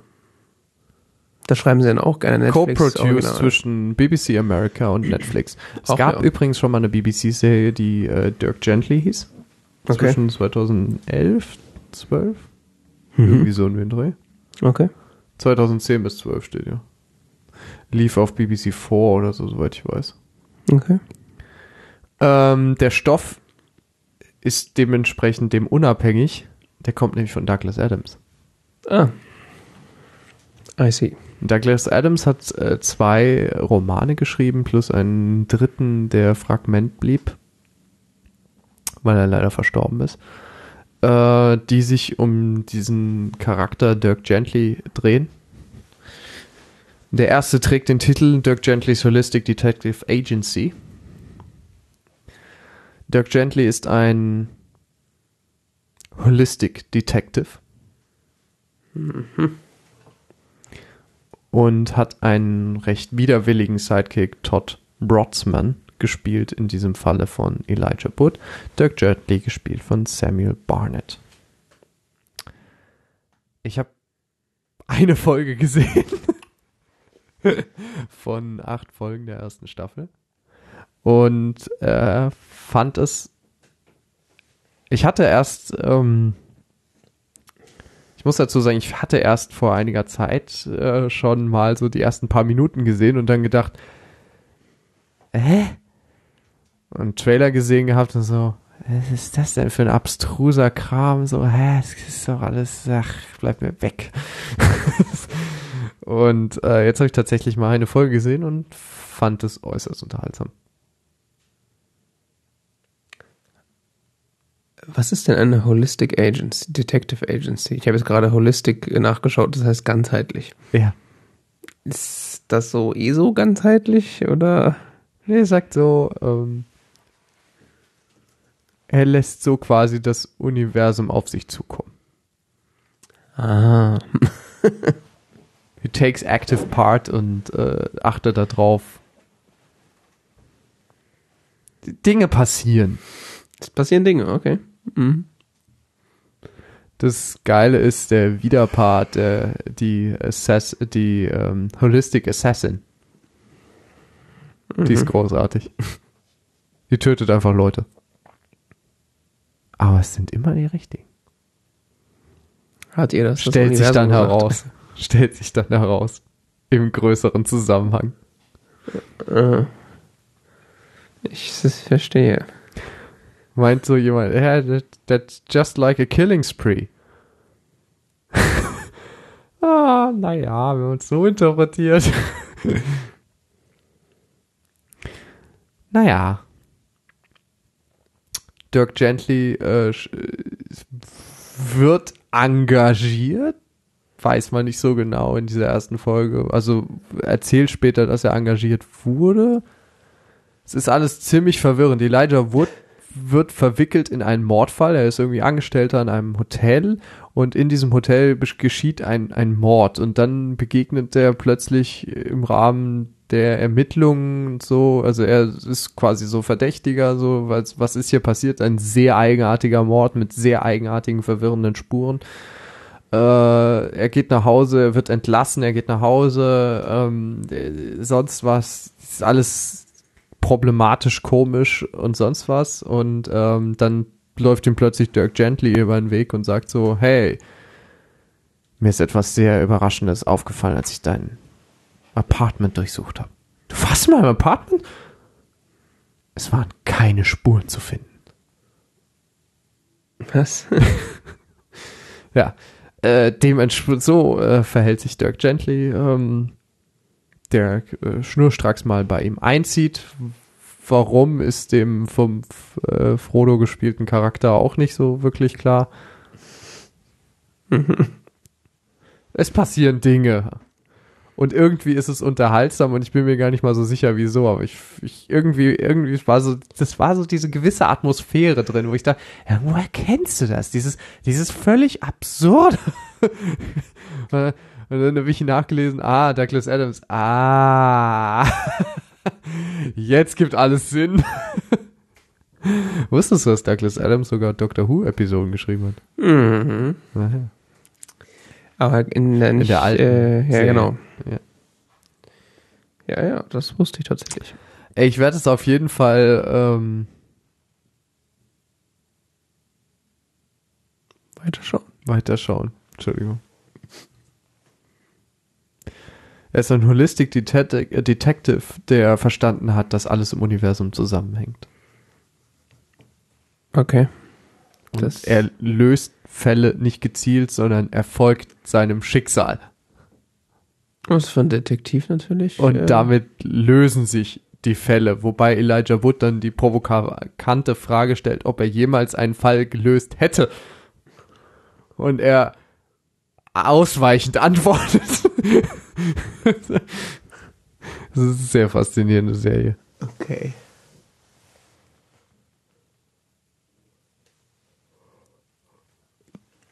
Wie viele Staffeln? Bisher eine und die hat acht Folgen. Okay. Länge? Pro Folge? So. Weiß ich gar nicht mehr. War so schnell rum. 54 Minuten. Na, dann. also acht kleine Filme. Es war, war wirklich, es war ruckzuck rum. Okay. Wenn man mal so drin versinkt, das ist irgendwie. Ja, ich kenne das.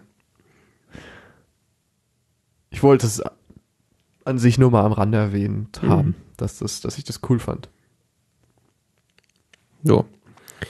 Mehr oder weniger auch am Rande erwähnen wollte ich, dass ich Westworld jetzt fertig gesehen habe. Endlich. Und? Äh, wenn man so eine Woche krank am Bett liegt, dann, äh, Ah, du warst krank. Oh, Ja. ja, ich war auf Exkursion und dann, das waren so genau so drei, vier Tage, wo ich mal keinen so Stress mit Arbeit und so weiter hatte und dann hat's mich erwischt. Ah, es waren viele Leute hier krank. Ja, und das richtig schön mit Fieber im Bett gelegen. Das hatte ich schon lange nicht mehr. Ja, aber das hat dann so, Ja, ich glaube, der Welle zieht über Deutschland. ne, habe ich dann im Delirium so gefühlt drei, drei Staffeln Friends gesehen. Ja, ich erinnere mich an nichts. Aber äh, dann, als ich wieder ein bisschen klarer war, habe ich dann äh, Westworld weitergeguckt. Wenn man dann schon mal Zeit hat. Warum nicht? Ähm, ja. Gute Serie, ne? ich, äh, ich weiß, I'm late to the game, aber äh, holla die Waldfee. ja, okay. I'm late, okay. Ja, ja. Also da, Es gab so gewisse zeitliche Sprünge, hä? ja, auch vor Hast du da auch im- geschluckt?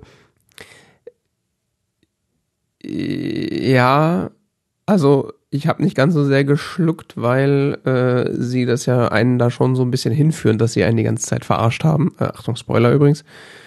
Äh, so die der Reveal, dass ähm, der Ty, der der The Black Guy, also der mit dem schwarzen Hut, äh, der alte Sack, der alle alle äh, Roboter auseinander nimmt und äh, da völlig rogue äh, geht, äh, dass der der äh, junge William ist.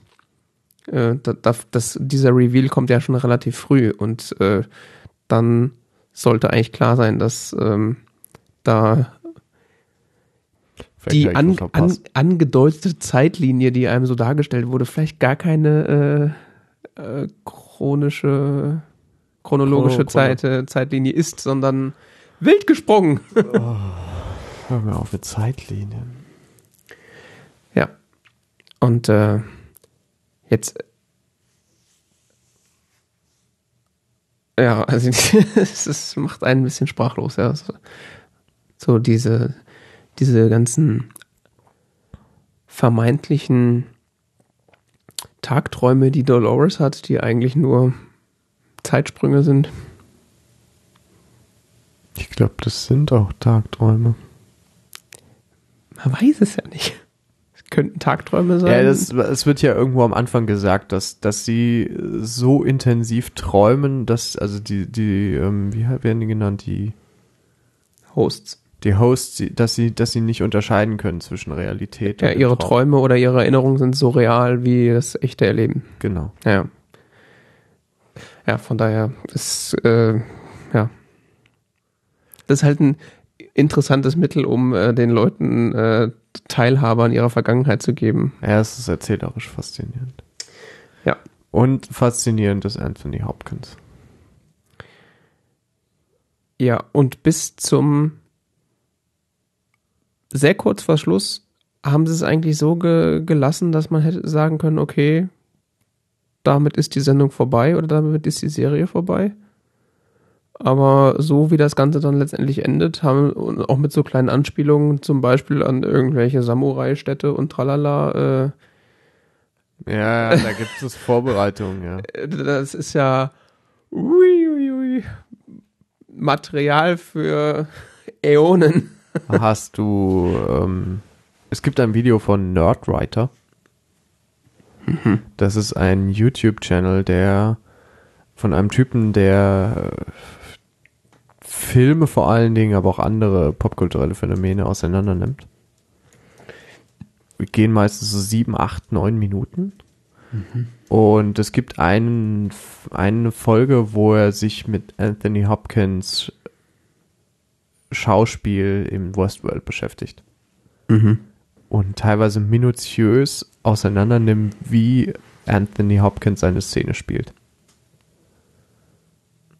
Okay. Und ich habe großen Respekt vor Anthony Hopkins gewonnen. Hm. Weil er das so gut macht. Ja, weil er stellt dann so dar, wie Anthony Hopkins äh, Mimik sich im Laufe einer Szene entsprechend der gesprochenen Worte verändert. Und zwar wirklich so, dass du mitgehst. So. Okay. So, wie so die Augen bei bestimmten Momenten plötzlich so leicht aufhellen und so und dann sich so die Mimik so ganz leicht verfinstert und so, wow. ja allein nur in dem, wo sein Charakter Dinge sagt, so einzelne Sätze, gell, und, und so sich die Mimik verändert sich so in ganz, ganz kleinen Schritten und es ist faszinierend, wirklich.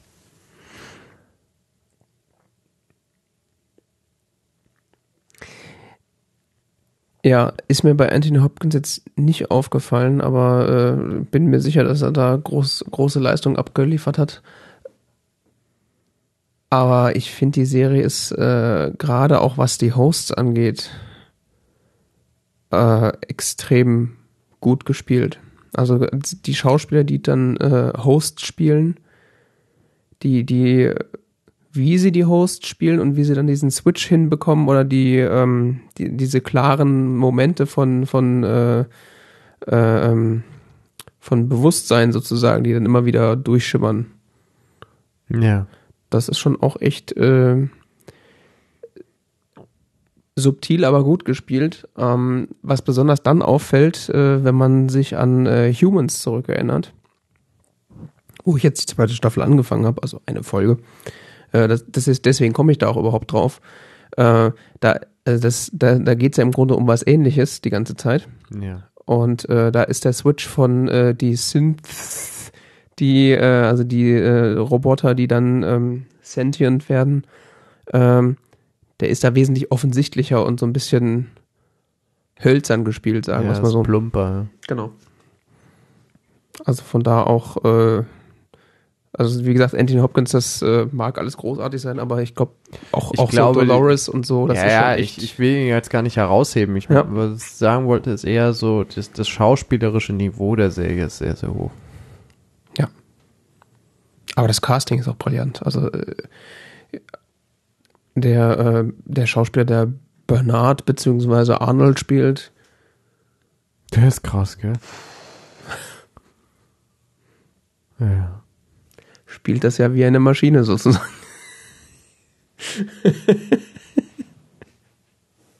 ich hab, hab Spoiler gesagt. Ja, hast du. Ähm, ja, also Westworld.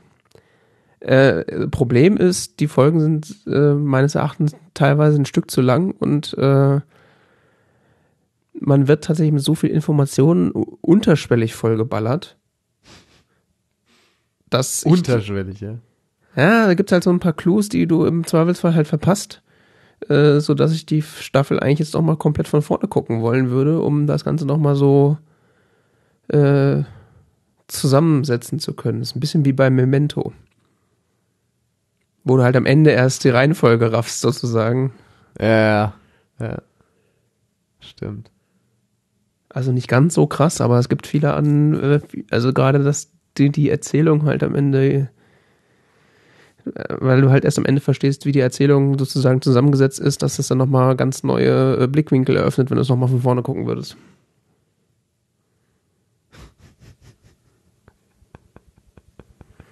Aber das ist natürlich auch wieder so ein Zeitproblem.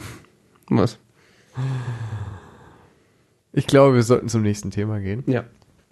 Ähm, ich habe den Film Arrival gesehen. Mhm. Wir hatten vorhin schon kurz darüber gesprochen. Du hattest gemeint, du wolltest ihn im Kino sehen, hast es dann aber verpasst. Ja. Weil ich gehört hatte, dass das wohl so einer der Filme ist, für den es sich lohnt, ins Kino zu gehen. Im Rückblick würde ich sagen, ja. Mhm. Äh, läuft übrigens, ich habe gesehen, im Deutschen Filmmuseum. Okay. Dienstag oder so. Der gehört auch hin, ist wahrscheinlich einer der besten Science-Fiction-Filme der letzten Jahre. Ja. Ich warte noch, dass meine Blu-ray versandt wird. Ähm, ich hatte den die ganze Zeit auf dem Schirm.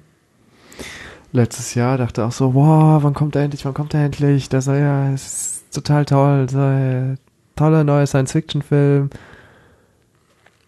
Und ich habe ihn mir gestern ganz in Ruhe reingezogen. Nachdem ich ähm, irgendwann die Woche über hatte ich bei Kottke.org einen Blogpost gesehen. Wann war das? 15. Februar, ja, vor vier Tagen. Arrival Future Communication Past Perfect Perspective. Ähm, da hat auch der Evan Pushak, der Typ, der Nerdwriter macht, drüber gesagt, ähm, a response to bad movies. Mhm. Also hat er Arrival genannt. Es ist ein wirklich faszinierender Science-Fiction-Film, der ein ziemlich einfaches Thema an sich verfolgt im ersten, auf den ersten Blick. Äh, die Hauptrolle, gespielt von Amy Adams, die überragend gut spielt in diesem Film. Du meinst im Gegensatz zu den anderen Filmen, in denen sie mitspielt? Ja. Sie passt perfekt auf die Rolle und sie spielt sie echt gut. Ähm, sie ist in dem, spielt in dem Film eine Sprachexpertin. Aliens. landen auf der Erde an zwölf unterschiedlichen Punkten mit größeren Gefährten.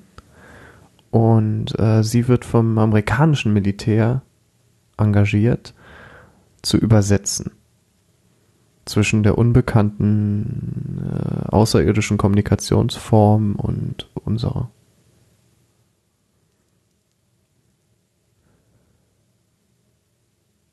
Ja. Und ähm, was? Ja, ich weiß nicht. Ich, ich will nicht, das Problem ist, was ich jetzt sagen könnte, würde spoilern. Mhm. Da du den Film aber leider nicht gesehen hast,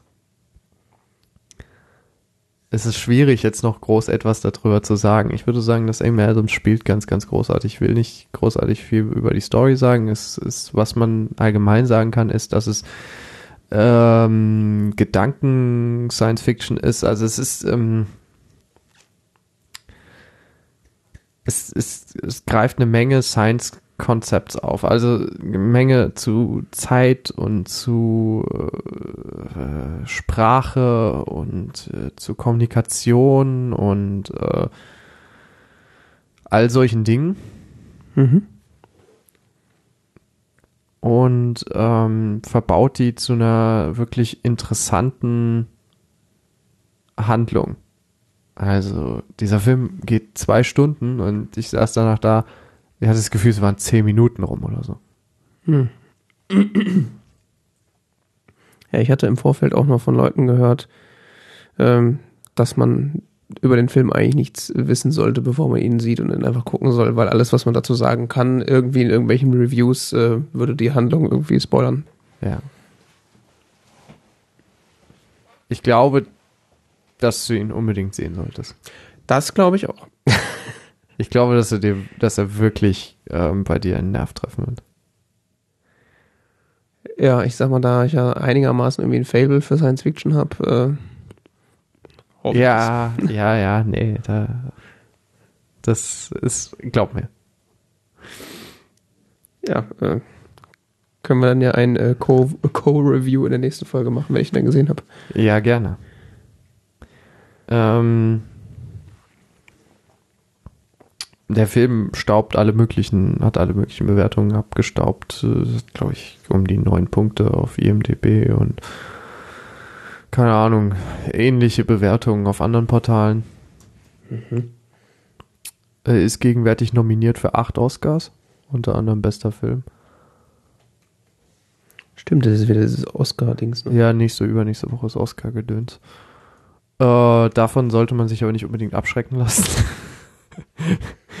Kann trotzdem ein guter Film sein. Kann trotzdem ein wirklich guter Film sein, der man insbesondere, wenn man Science Fiction mag, äh, sich reinziehen sollte. Auch vielleicht, vielleicht auch nicht, wenn man, vielleicht sollte man ihn auch sehen, wenn man nicht unbedingt der größte Science Fiction Fan ist. Ich bin gespannt. Und auch einfach nur mal einen wirklich gut gemachten Film sehen möchte. Der nicht überfrachtet ist mit Action und mit Gedöns, sondern sich auf ein bestimmte Gedanken und bestimmte Handlung konzentriert und die sehr gut ausspielt. Mhm. Ich glaube, ich gucke mir nochmal an.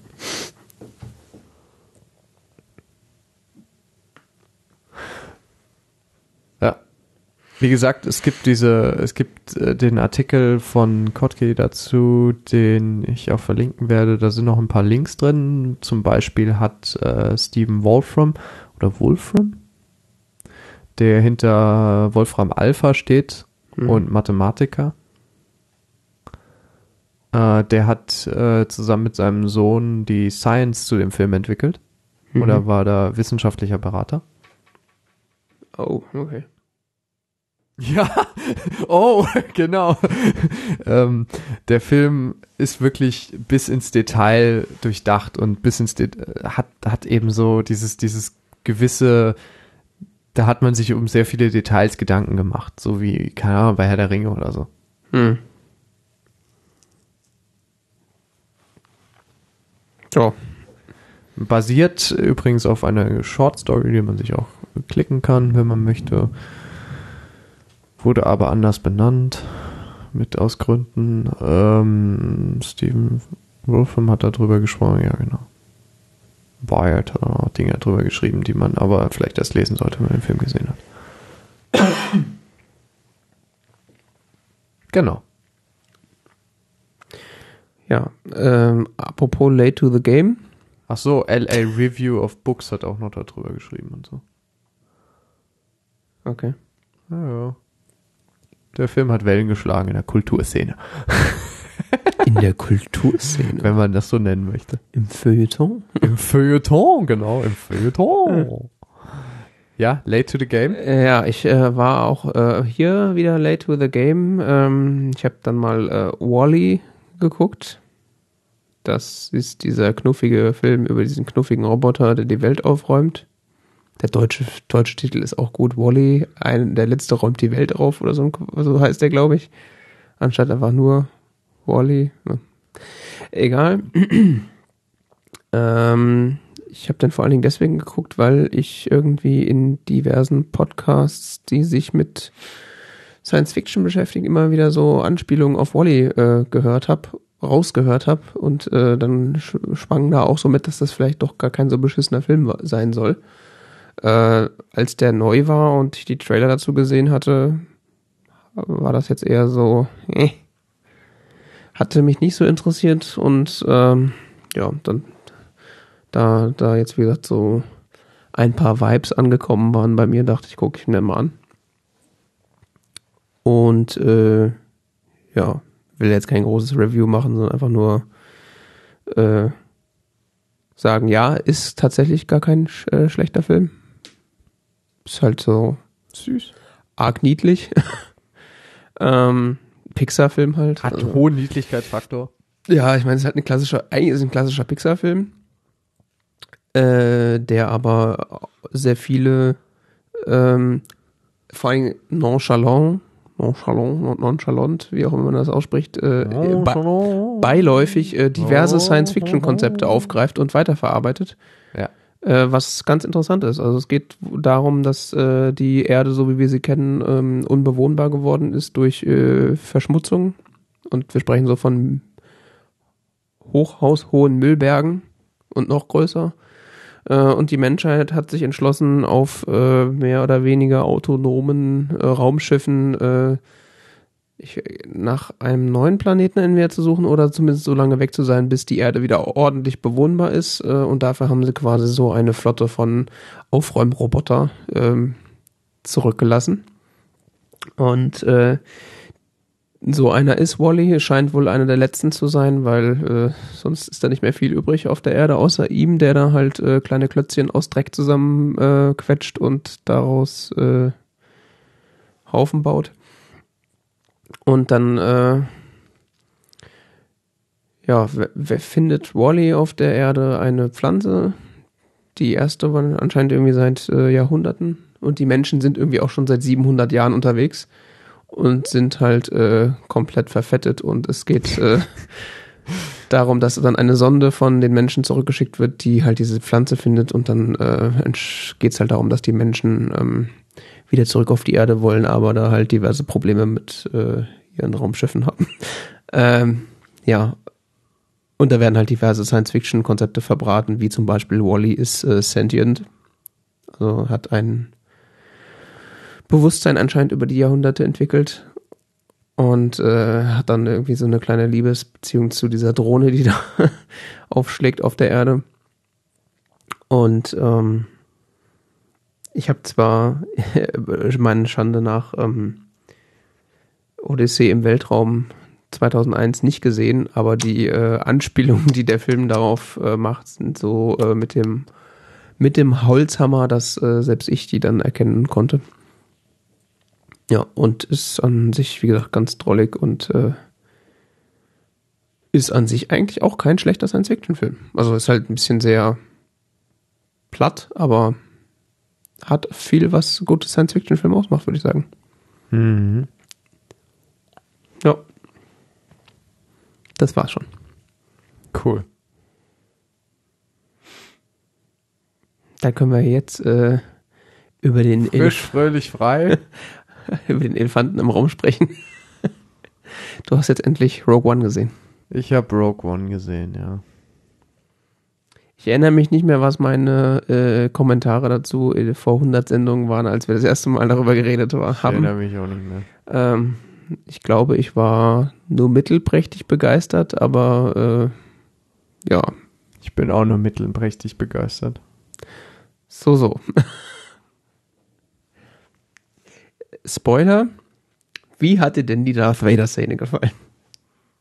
Gar nicht. Gar nicht. Ja, mein Gott, was ist, hä? Hä? Ja, dann taucht halt plötzlich Darth Vader auf und? Das ist ja das, äh, worauf ich eigentlich am meisten gehofft habe im Film, dass, dass dieser Film endlich mal ein paar würdige Darth Vader-Szenen abwirft. Weil das Problem in den alten Filmen ist ja, dass äh, den einzigen, äh, der erste Kampf von Darth Vader, den man zu sehen bekommt, ist ja mit so einem alten Tattergreis. der auch entsprechend dann choreografiert ist. Und äh, die späteren Kämpfe mit Luke Skywalker sind zwar dann besser choreografiert, aber dafür, dass das der gefährlichste sonst was im Universum ist, ist das ja irgendwie auch nur ein bisschen lächerlich. Und äh, so die unsägliche Macht, die Darth Vader ja irgendwie eigentlich haben soll, weil er ist ja so der Auserwählte und tralala, ähm, die zeigt sich meines Erachtens erst in der letzten Szene von Rogue One. Tja. Und darauf habe ich eigentlich gehofft in diesem Film.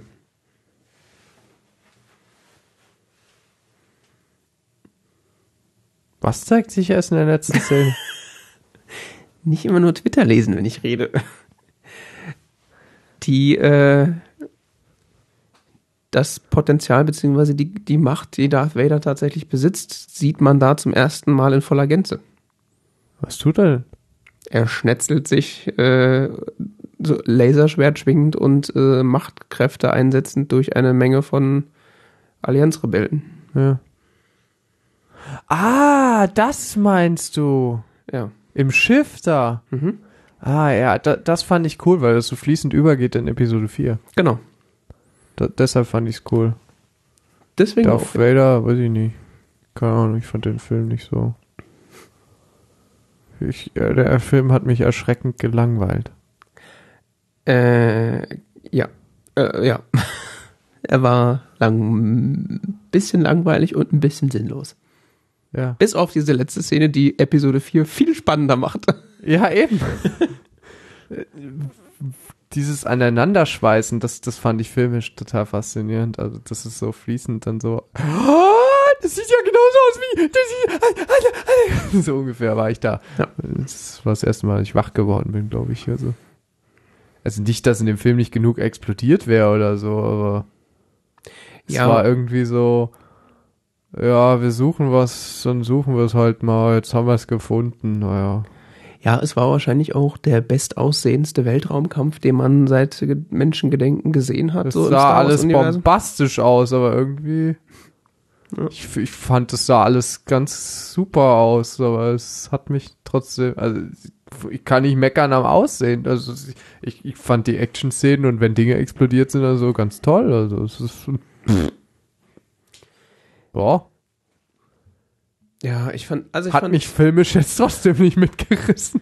Tut mir leid. ich fand die Story an sich fand ich ja, fand ich ja ganz nett und auch die Charakter, die sie da eingebaut haben, so Jin und äh, der andere und der Roboter, das ist ja alles schon ganz lustige Kombo und so und das passt auch irgendwie.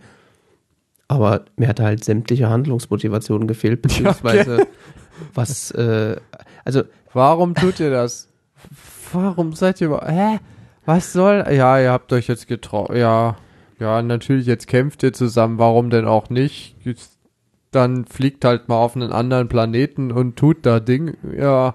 Ja. Super. Eine der schlimmsten Szenen fand ich eigentlich, äh, wie sie da in diesem Festplatten-Array äh, die Pläne rausholen mussten. Ja, gell? Da, da haben sich dann mir so einige Fragen aufge, aufgetan. Zum einen, so eine große Festplatte, da sind die Pläne drauf und später wird auf so einer winzigen Chipkarte gespeichert. Muss eine sehr alte Platte gewesen sein. Okay, kann ich durchgehen lassen. ich Müssen auch weiß, sehr viele Pläne sein. ich weiß Wurden auch, dann sehr gut komprimiert. Ja, äh, in R2 dann so. Ich weiß auch, äh, dass das ja alles in der Vergangenheit spielt, bla bla bla bla bla. Aber Festplattenverschlüsselung? Anyone? Die können mir doch nicht erzählen, dass sie da. Oh, hier ist unser Archiv mit den wichtigsten Plänen, die auf keinen Fall geklaut werden. Übrigens, hier können wir diese wunderbar rausnehmen und mitnehmen. Und sie sind nicht verschlüsselt, die Daten. Ey. Also wenn ich heute irgendwo in ein Rechenzentrum reingehe und deine Platte rausreiße, dann wird die sehr wahrscheinlich verschlüsselt sein. Und da liegen keine Todessterndaten drauf. Tja. Ja, wie du sagst, Handlungsmotivation. Das Geballer und so und diese Action-Szenen, die waren ja ganz nett, aber ich weiß nicht, ich bin jetzt nicht so der Action. Also, ich habe nichts gegen Action, aber ich gucke nicht einen Film wegen der Action.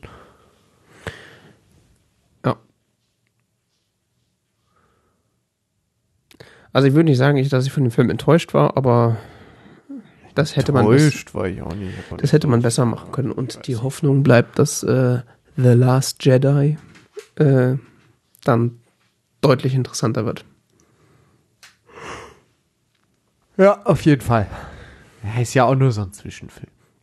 Ist ja auch eine äh, Star Wars Story. Ja, gell. Genau. Dafür war es okay. Ja. Für so a Story, so. War nicht so schlimm wie die Prequels. Ja. War okay. Kann man sich mal angucken. Ja. Dann macht, Ro macht äh, Episode 4 tatsächlich noch mal ein bisschen mehr Spaß.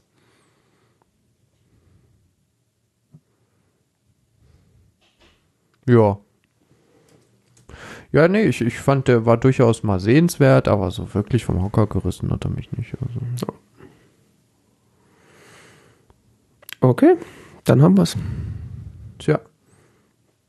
Äh, das war T-Zeit Folge 143.